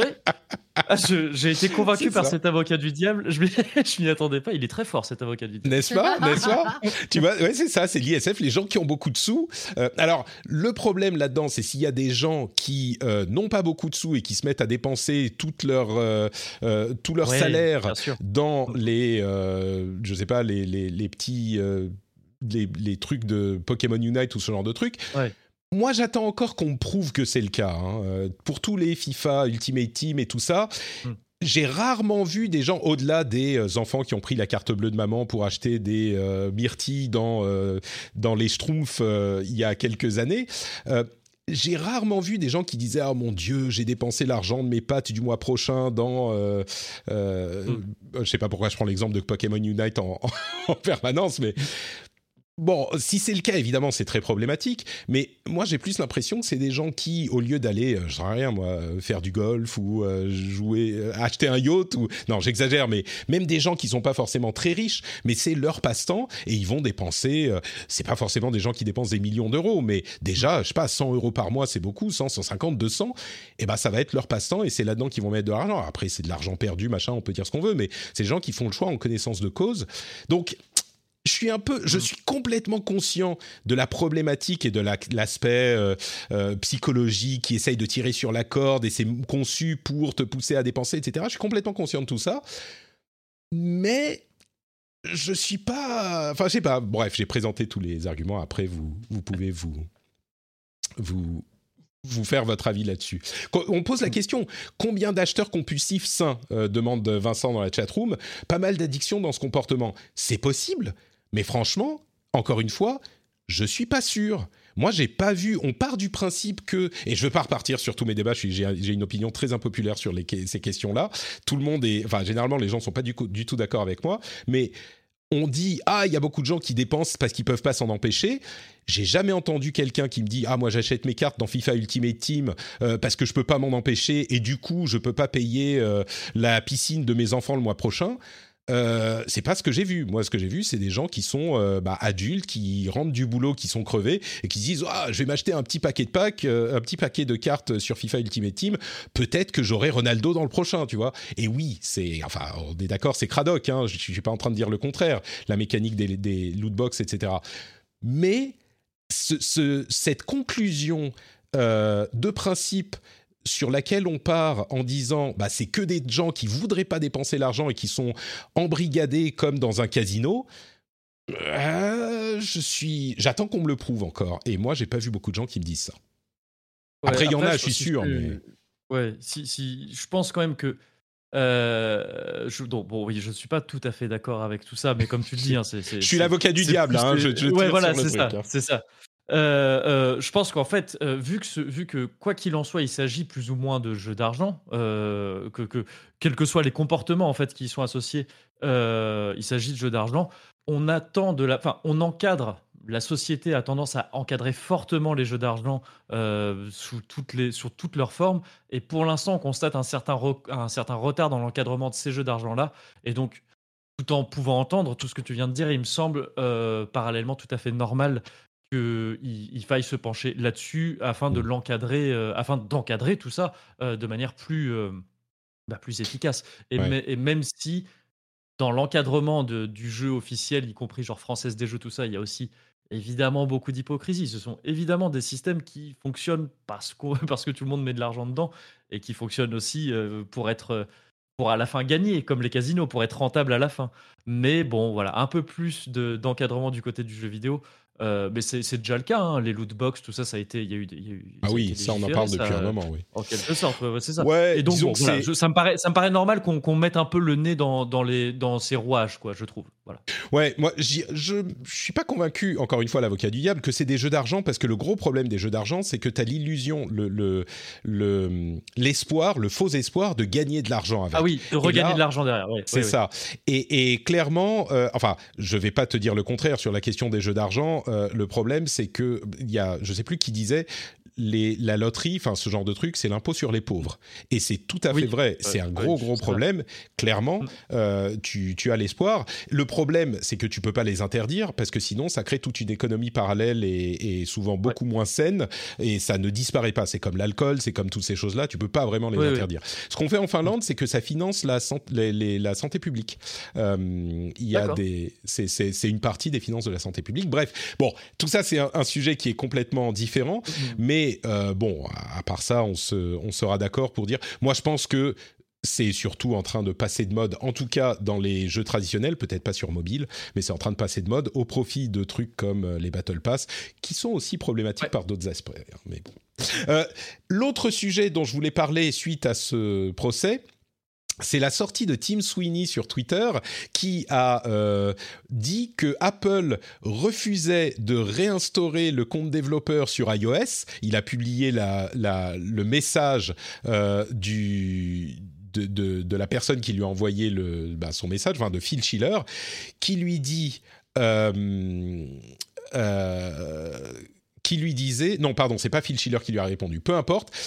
En gros, ils lui disent, écoute, euh, Monsieur Sweeney, t'es bien gentil, mais t'as été quand même hyper euh, euh, euh, tu as joué un peu salement avec l'App Store. Tu as déclaré, il y a eu un jugement qui a dit que vous étiez, que vous aviez cassé le contrat, que vous avez contrevenu au contrat que vous aviez signé avec nous en mettant des moyens de paiement tiers dans votre app. Et en plus de ça, après que le jugement ait été rendu, tu as déclaré publiquement sur Twitter Ah, mais de toute façon, on viendra jamais sur l'App Store avant que euh, on puisse mettre notre propre moyen de paiement à l'intérieur des apps. Euh, c'est juste pas possible. Donc maintenant, c'est très simple, Epic n'aura pas son, euh, son compte avant la fin du procès et de tous les appels, et ça, ça peut prendre des années et des années.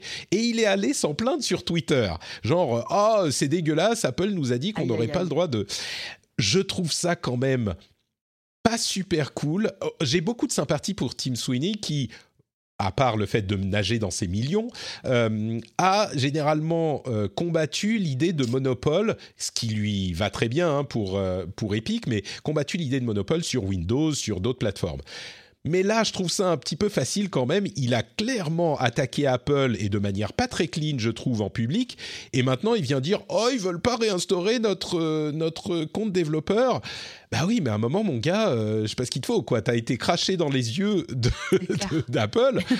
enfin, là, c'est les conséquences. Il l'a fait en connaissance de cause. Alors, le fait qu'il vienne s'en plaindre maintenant, je trouve ça un petit peu puéril. Mais bon, bref. Je voulais le mentionner. D'accord. Euh, allez, je vous promettais de parler de Pokémon Unite. On a quelques news euh, super rapides. Mise à jour de Pokémon Unite à l'occasion de la sortie sur euh, iOS. Et sur Android, c'est un petit peu moins free to, euh, pay to win. Il y a plus de possibilités d'augmenter les objets qu'on peut équiper sur ces Pokémon. Et euh, bah, le jeu est toujours euh, aussi fun. Et du coup, quand je disais j'ai d'autres jeux sur mobile auxquels je peux peut-être jouer, bah, peut-être que Pokémon Unite, avec ses parties de MOBA de 5 minutes ou 10 minutes max, ça peut être un, truc surtout que un petit peu moins pay to win. Et en plus, les gens qui ont joué disent bon, c'est quand même sympa à jouer, même si on sort pas des sous pourquoi pas, beau petit jeu.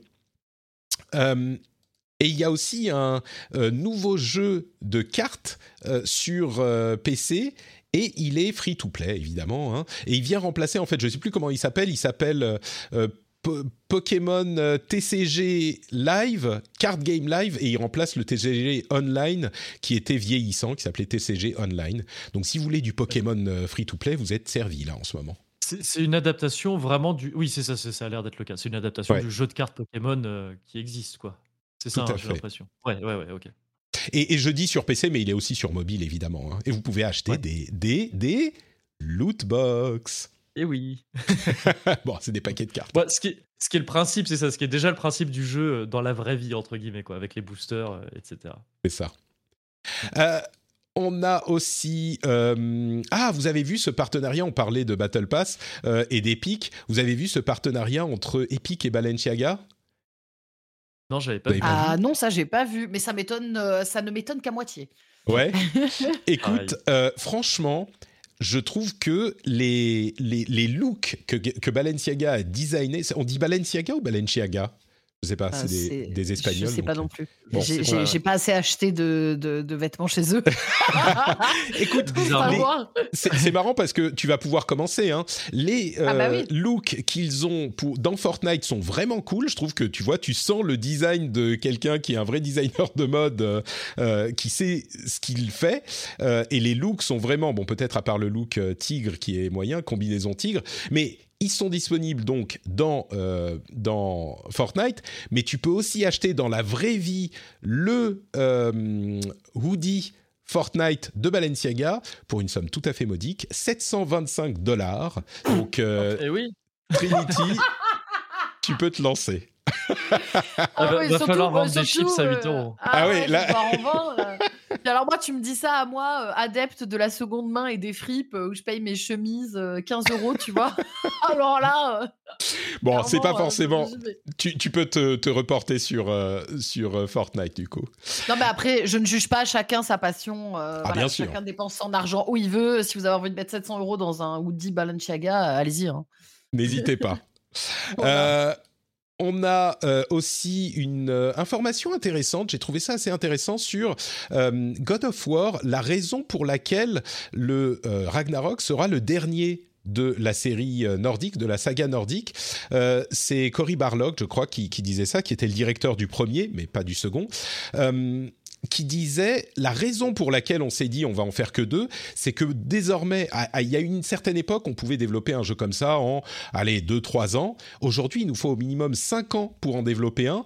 Si on veut en faire trois, ça fait que la saga s'étend sur, allez, dix ans entre la sortie des deux. C'est trop long. C'est beaucoup trop long. Donc, on va en faire deux. Et je trouve ça cohérent comme, euh, comme raisonnement. Pourquoi pas? Je trouvais ça intéressant. Oui, ça Ouais, ouais, carrément. Moi, je trouve vrai. toujours ça intéressant dans le jeu vidéo, dans ce genre d'industrie, jeux vidéo, cinéma, tout ce qu'on veut, les industries de la pop culture, disons. Je trouve ça toujours intéressant quand quelqu'un va venir et dire on pourrait en faire moins. Ouais. Je trouve- pense que c'est quelque chose qui serait salutaire, qu'on ait plus ça. On pourrait faire des trucs moins longs, on pourrait faire des trucs moins, au lieu de vouloir toujours plus. Donc je trouve ça assez, Ouais. assez salutaire. Ouais. Surtout Ce- de la part d'un triple A comme ça. Quoi. Enfin, c'est, très révélateur parce que c'est un jeu extrêmement attendu et extrêmement important, un très- une très grosse production. On est d'accord. Euh, ceci dit, Kevin, au risque de euh, briser tes illusions, il- on Ouais. risque d'avoir un autre God of War après. hein. J'en doute je pas, bien que- sûr, bien sûr. tu vois, ils vont- effectivement. Et on va pas la mettre au placard non plus, la licence. Mais bon, Oui, dans- oui, c'est vrai. C'est quand même intéressant. Euh, un truc un petit peu moins cool, euh, dans Gran Turismo 7, on a appris que d'une part, la campagne sera always online, bon ça, ça me gêne pas tellement, mais surtout, le ray tracing ne sera pas disponible euh, dans le jeu en dehors du, des replays. Le ray tracing ne sera que dans les replays. Et dans Far Cry 6, il n'y aura pas du tout de ray tracing sur PlayStation 5 et Xbox Series X.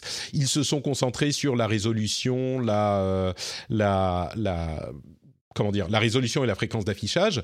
Et, mais le ray tracing sera disponible que sur PC. Donc, ces consoles dont on nous promettait qu'elles feraient du ray tracing, et il y en a hein, sur certains jeux, là c'est un petit peu un, coup dur. En même temps, l'Unreal Engine 5 va arriver et, corriger tous ces problèmes, je n'en doute pas, mais c'est marrant de voir qu'il n'y aura pas de ray tracing sur les jeux euh, de, de cette euh, catégorie. Mm.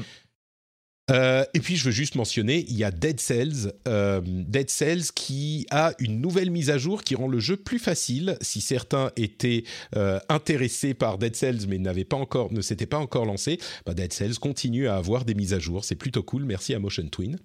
Au niveau des annonces, on a Wipeout Rush qui est annoncé Wipeout, tout le monde attend le retour de la série Wipeout, hein, toi aussi Kevin, j'en suis sûr. Et, et, Ah, mais Trinity complètement. trépigne d'impatience. Eh ben, oui. ne, ne, ne, vous n'attendez plus. Wipeout Rush arrive euh, sur mobile. sur mobile. Ouais, alors c'est ça, ouais, euh, c'est ça. C'est qu'il y a, y un mais à la fin. Quoi. Ouais. Non, mais vous êtes. ouais. Ah, pourquoi Peut-être que ça sera cool, on sait pas. Non, Ça mais en fait, moi, j'ai vraiment. euh, Après, ça, c'est un avis, euh, une opinion totalement personnelle. Je suis pas une gameuse mobile, mais pas du Hmm. tout. Euh, Ouais. Donc, moi, dès qu'un jeu sort sur mobile, malheureusement, il peut être Hmm. génial. Si, j'en ai fait quelques-uns euh, brièvement, euh, mais très peu, quoi. C'est, c'est- je n'arrive pas. euh, j'ai, besoin d'avoir mon bureau, mon écran. euh, j'ai mal à jouer sur mon mobile, quoi. Voilà. Ouais. Je Pareil, comprends. Et puis là aussi, je trouve qu'au-delà de ça, je suis pas fan de la take, euh, euh, enfin du, du- de l'approche du jeu, le côté un peu cel shading, le côté BD comme ça. Hmm. Bon, c'est pas ce que c'est pas, c'est pas ce- même si c'est sorti sur console, c'est pas ce que ce qui m'attirerait le plus dans un wipeout quoi. Voilà. on peut comprendre. Écoute, il a l'air. Moi, je le trouve. Je trouve qu'il a l'air plutôt cool. Euh, Et pourquoi pas, bien sûr. Ça se trouve, il sera bien. Euh, la- Bien la- sûr. on n'a pas de date encore. hein. Et puis, puis, ce qui est intéressant, c'est euh, la licence Wipeout qui est à Sony, euh, si je ne m'abuse. Je crois, peut-être pas. Bah. Euh, oui, je crois que c'est eux euh, qui qui arrivent sur mobile. Donc c'est intéressant de voir Oui, que euh, ils, développent sur mobile aussi. Ils avaient annoncé hein, qu'ils allaient le faire, donc à voir. Deltarune, le 2, c'est marrant parce que Oui. Toby Fox a dit le chapitre 2 est gratuit parce que euh, l'année dernière a quand même été très très dur pour tout le monde. Donc euh, allez, je vous file le chapitre 2 gratuitement. C'est, les indés, c'est quand même des gens sympas. hein. Bon, Toby Fox, il est, il est, je pense qu'il a pas besoin de, de, de- il va pas mourir de faim s'il vend pas son jeu, hein, donc il a cette chance euh, euh, qu'ont certains d'entre nous, je m'inclus là-dedans, je vais pas mourir de faim euh, demain.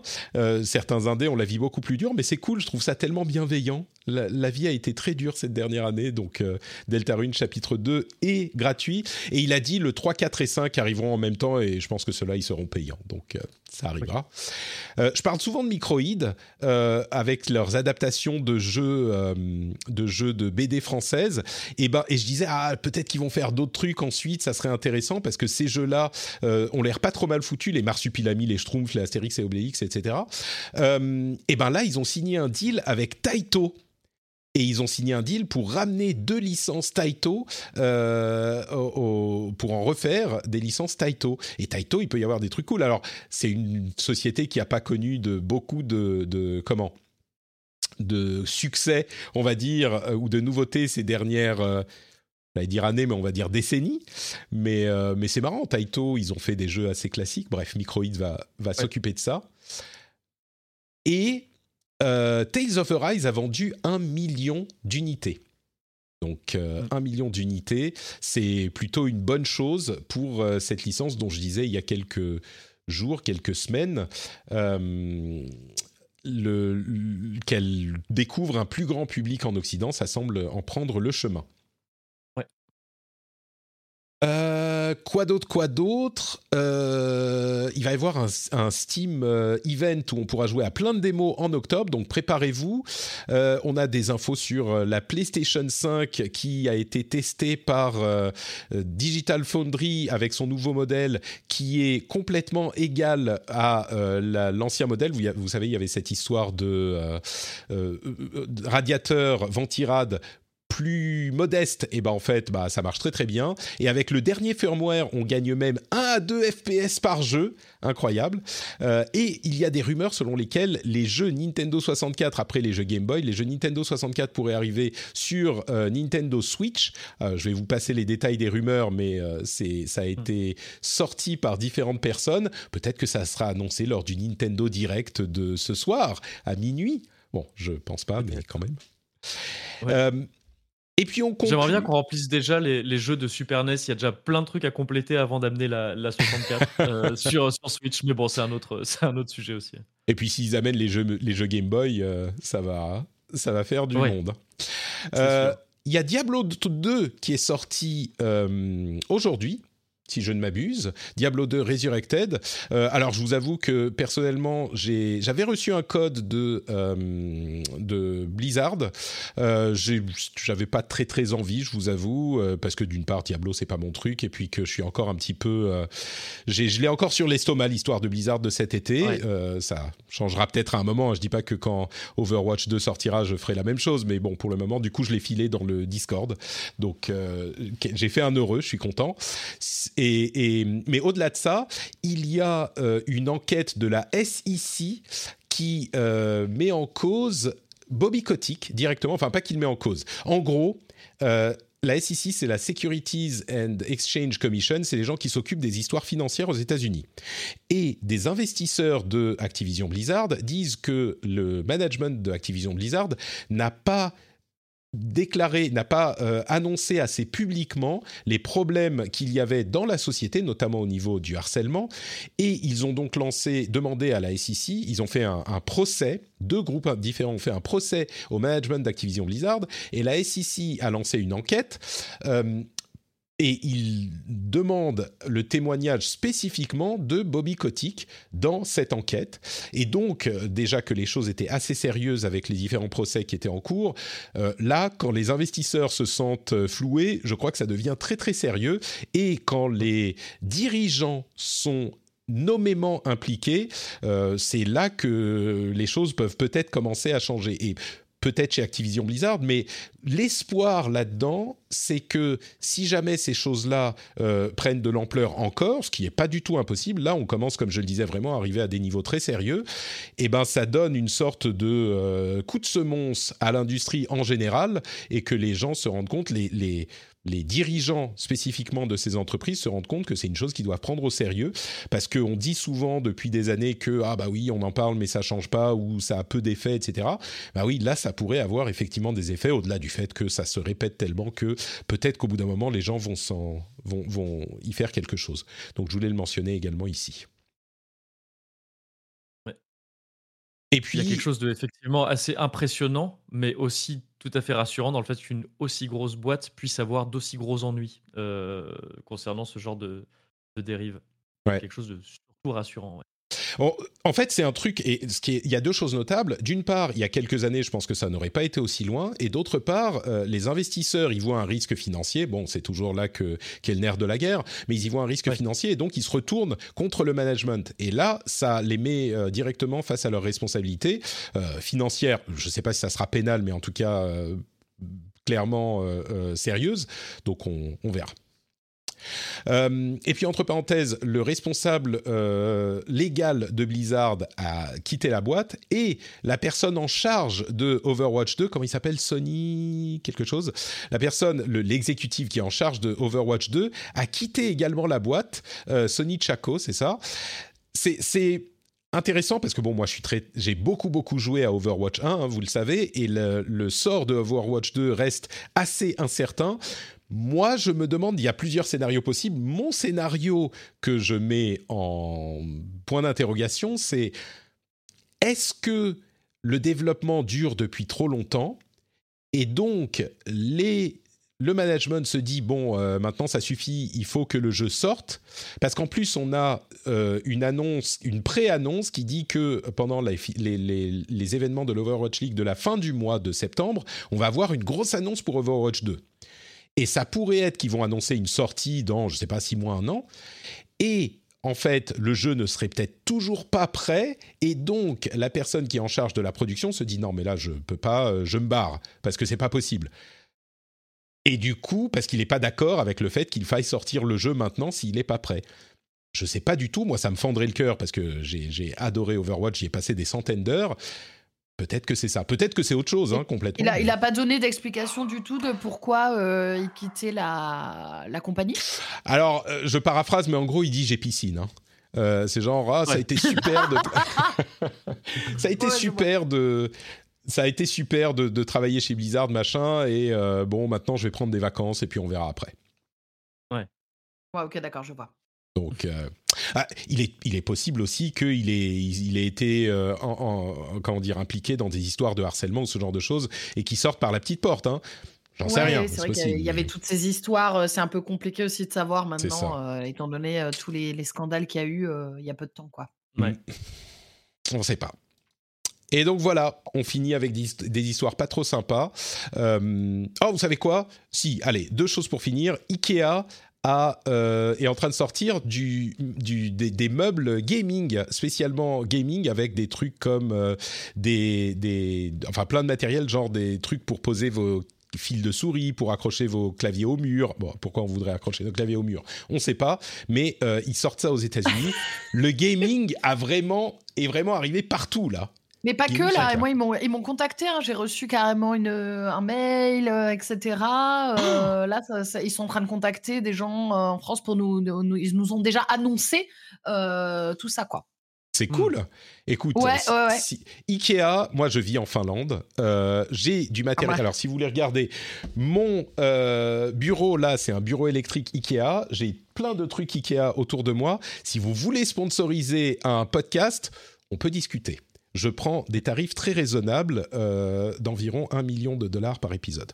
Je pense que vous avez Tout à fait raisonnable. non, mais je trouve que c'est.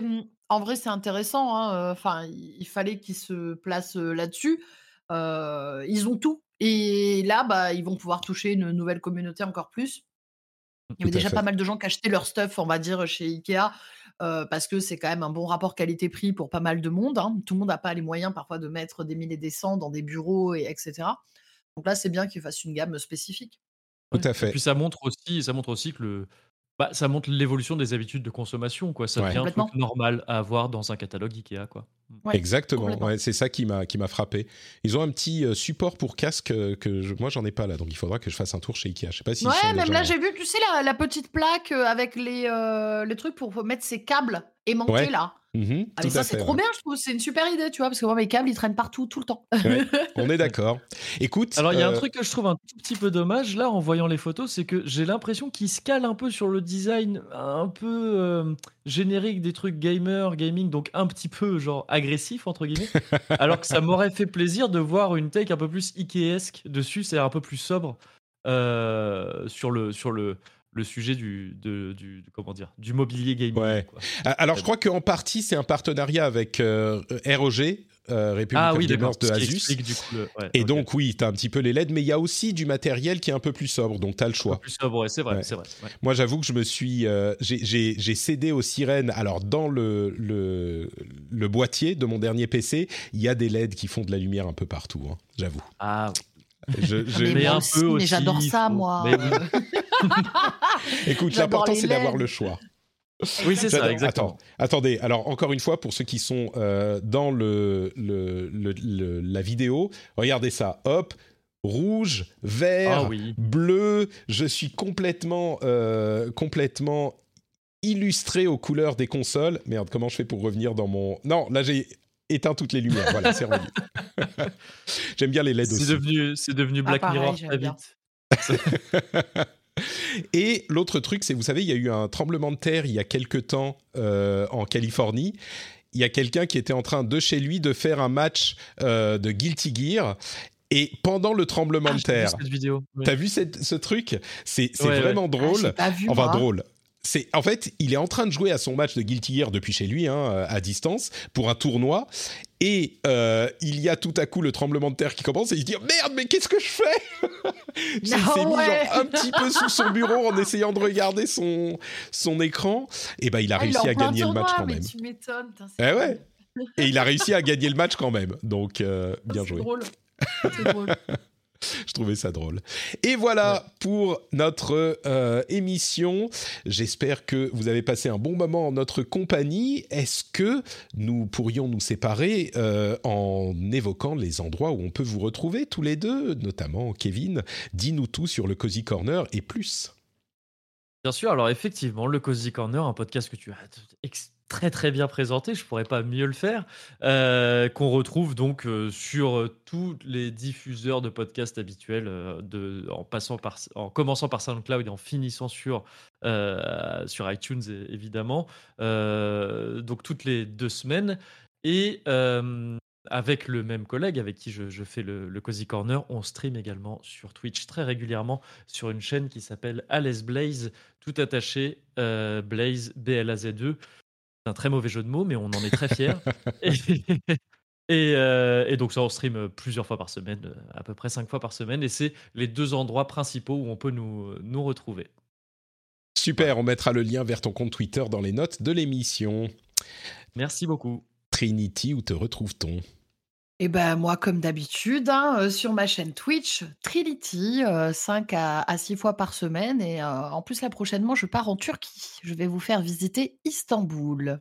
Oh, Quel programme Ouais. Ah Oui. ouais, super. Pour, pour ceux qui savent pas, euh, Trinity est une grande adepte des live streams euh, en, en, en- je sais pas comment on dit, dans la nature, en vrai, dans la, dans la vraie vie. ouais, on, on appelle ça les lives IRL, mais IRL, c'est un peu fourre-tout. Ouais. Donc, euh, c'est vrai que moi, j'aime bien faire visiter, aller dehors. euh. Mais, mais avant ça, euh, je vais vendre des, des chips et de l'essence cet après-midi sur Gas Station Simulator. Super, on a mon voyage. Merci beaucoup à tous les deux. Pour ma part, c'est notre Patrick. Ah oui, j'ai oublié de le dire, mais la semaine prochaine, on va faire un épisode un petit peu spécial. Euh, J'aimerais faire un épisode avec. On va voir si je vais pouvoir le faire. Et je devais le dire au début de l'émission, j'ai complètement oublié. Peut-être que je mettrai un petit, euh, un petit euh, avant intro.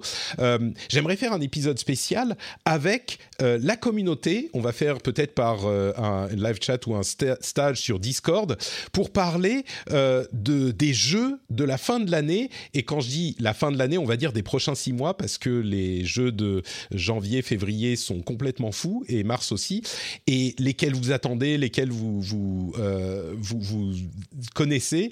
Et peut-être qu'on fera ça pour cet épisode un petit peu spécial la semaine prochaine. Donc euh, les détails du Discord sont dans les notes de l'émission. Vous pouvez nous rejoindre et il y aura, bah, comme euh, d'habitude, le jeudi à midi, l'occasion peut-être de se retrouver. On va tester, on va voir ce que ça donne de faire ça comme ça. Ça, ça risque d'être marrant. Après les, une petite un passage en revue rapide des news, un épisode communautaire sympathique. Je pense que ça pourrait être sympa. Avec, euh, on va voir comment ça marche avec les stages, de faire participer tout le monde, tout le monde. Euh, une super idée. Ouais, ça, ça pourrait être marrant. J'espère que ça va pas être trop le bordel, mais on verra. Et donc, euh, d'ici là, je suis Note Patrick sur Twitter, Facebook et Instagram. Vous pouvez m'y retrouver. Vous pouvez retrouver les liens vers tout ce que je fais sur notepatrick.com. C'est super simple. Vous allez sur notepatrick.com et vous avez accès à absolument tout, y compris la fameuse ch- chaîne euh, YouTube où je mets les replays, où on met les replays avec euh, Fanny. Vous, aurez le lien directement dans la liste des liens sur notepatrick.com. Si vous voulez regarder ça en vidéo de temps en temps, il y a les timecodes là-dessus aussi parce que c'est assez pratique. Donc, si on a parlé d'un truc et que euh, vous l'avez entendu en podcast et que vous dites ah merde, j'aimerais bien voir de quoi il s'agit et regarder en vidéo, vous pouvez faire ça si vous le souhaitez. Vous pouvez vous abonner aussi évidemment. Et bien sûr, patreon.com slash euh, rdvjeux, le lien est aussi dans les notes de l'émission pour soutenir le rendez-vous jeu, euh, pour donner un petit peu de sous à cette émission qui est disponible gratuitement. C'est un petit peu le free-to-play du euh, podcast, Euh, mais on va dire, tu, tu comprends pourquoi je faisais l'avocat du diable, Kevin, sur les histoires de, free-to-play maintenant? Ça y est, hein, D'autant qu'on est dans, on est dans le même euh, de ce côté-là. Donc oui, je, je Oui, suis tout à fait finalement. C'est pas si mal. Merci Ouais. à tous de nous avoir écoutés. On se retrouve dans une semaine. Ciao, ciao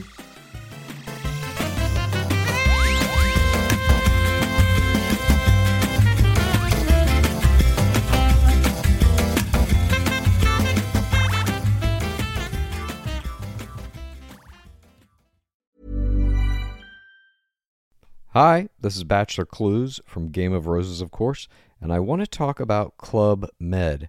Everybody knows Club Med has been the pioneer of the all inclusive resort since 1950, with almost 70 resorts worldwide, ranging from beachside destinations in the Caribbean and Mexico to exotic locations like the Maldives and Morocco, or even the mountain destinations like Japan and the European Alps.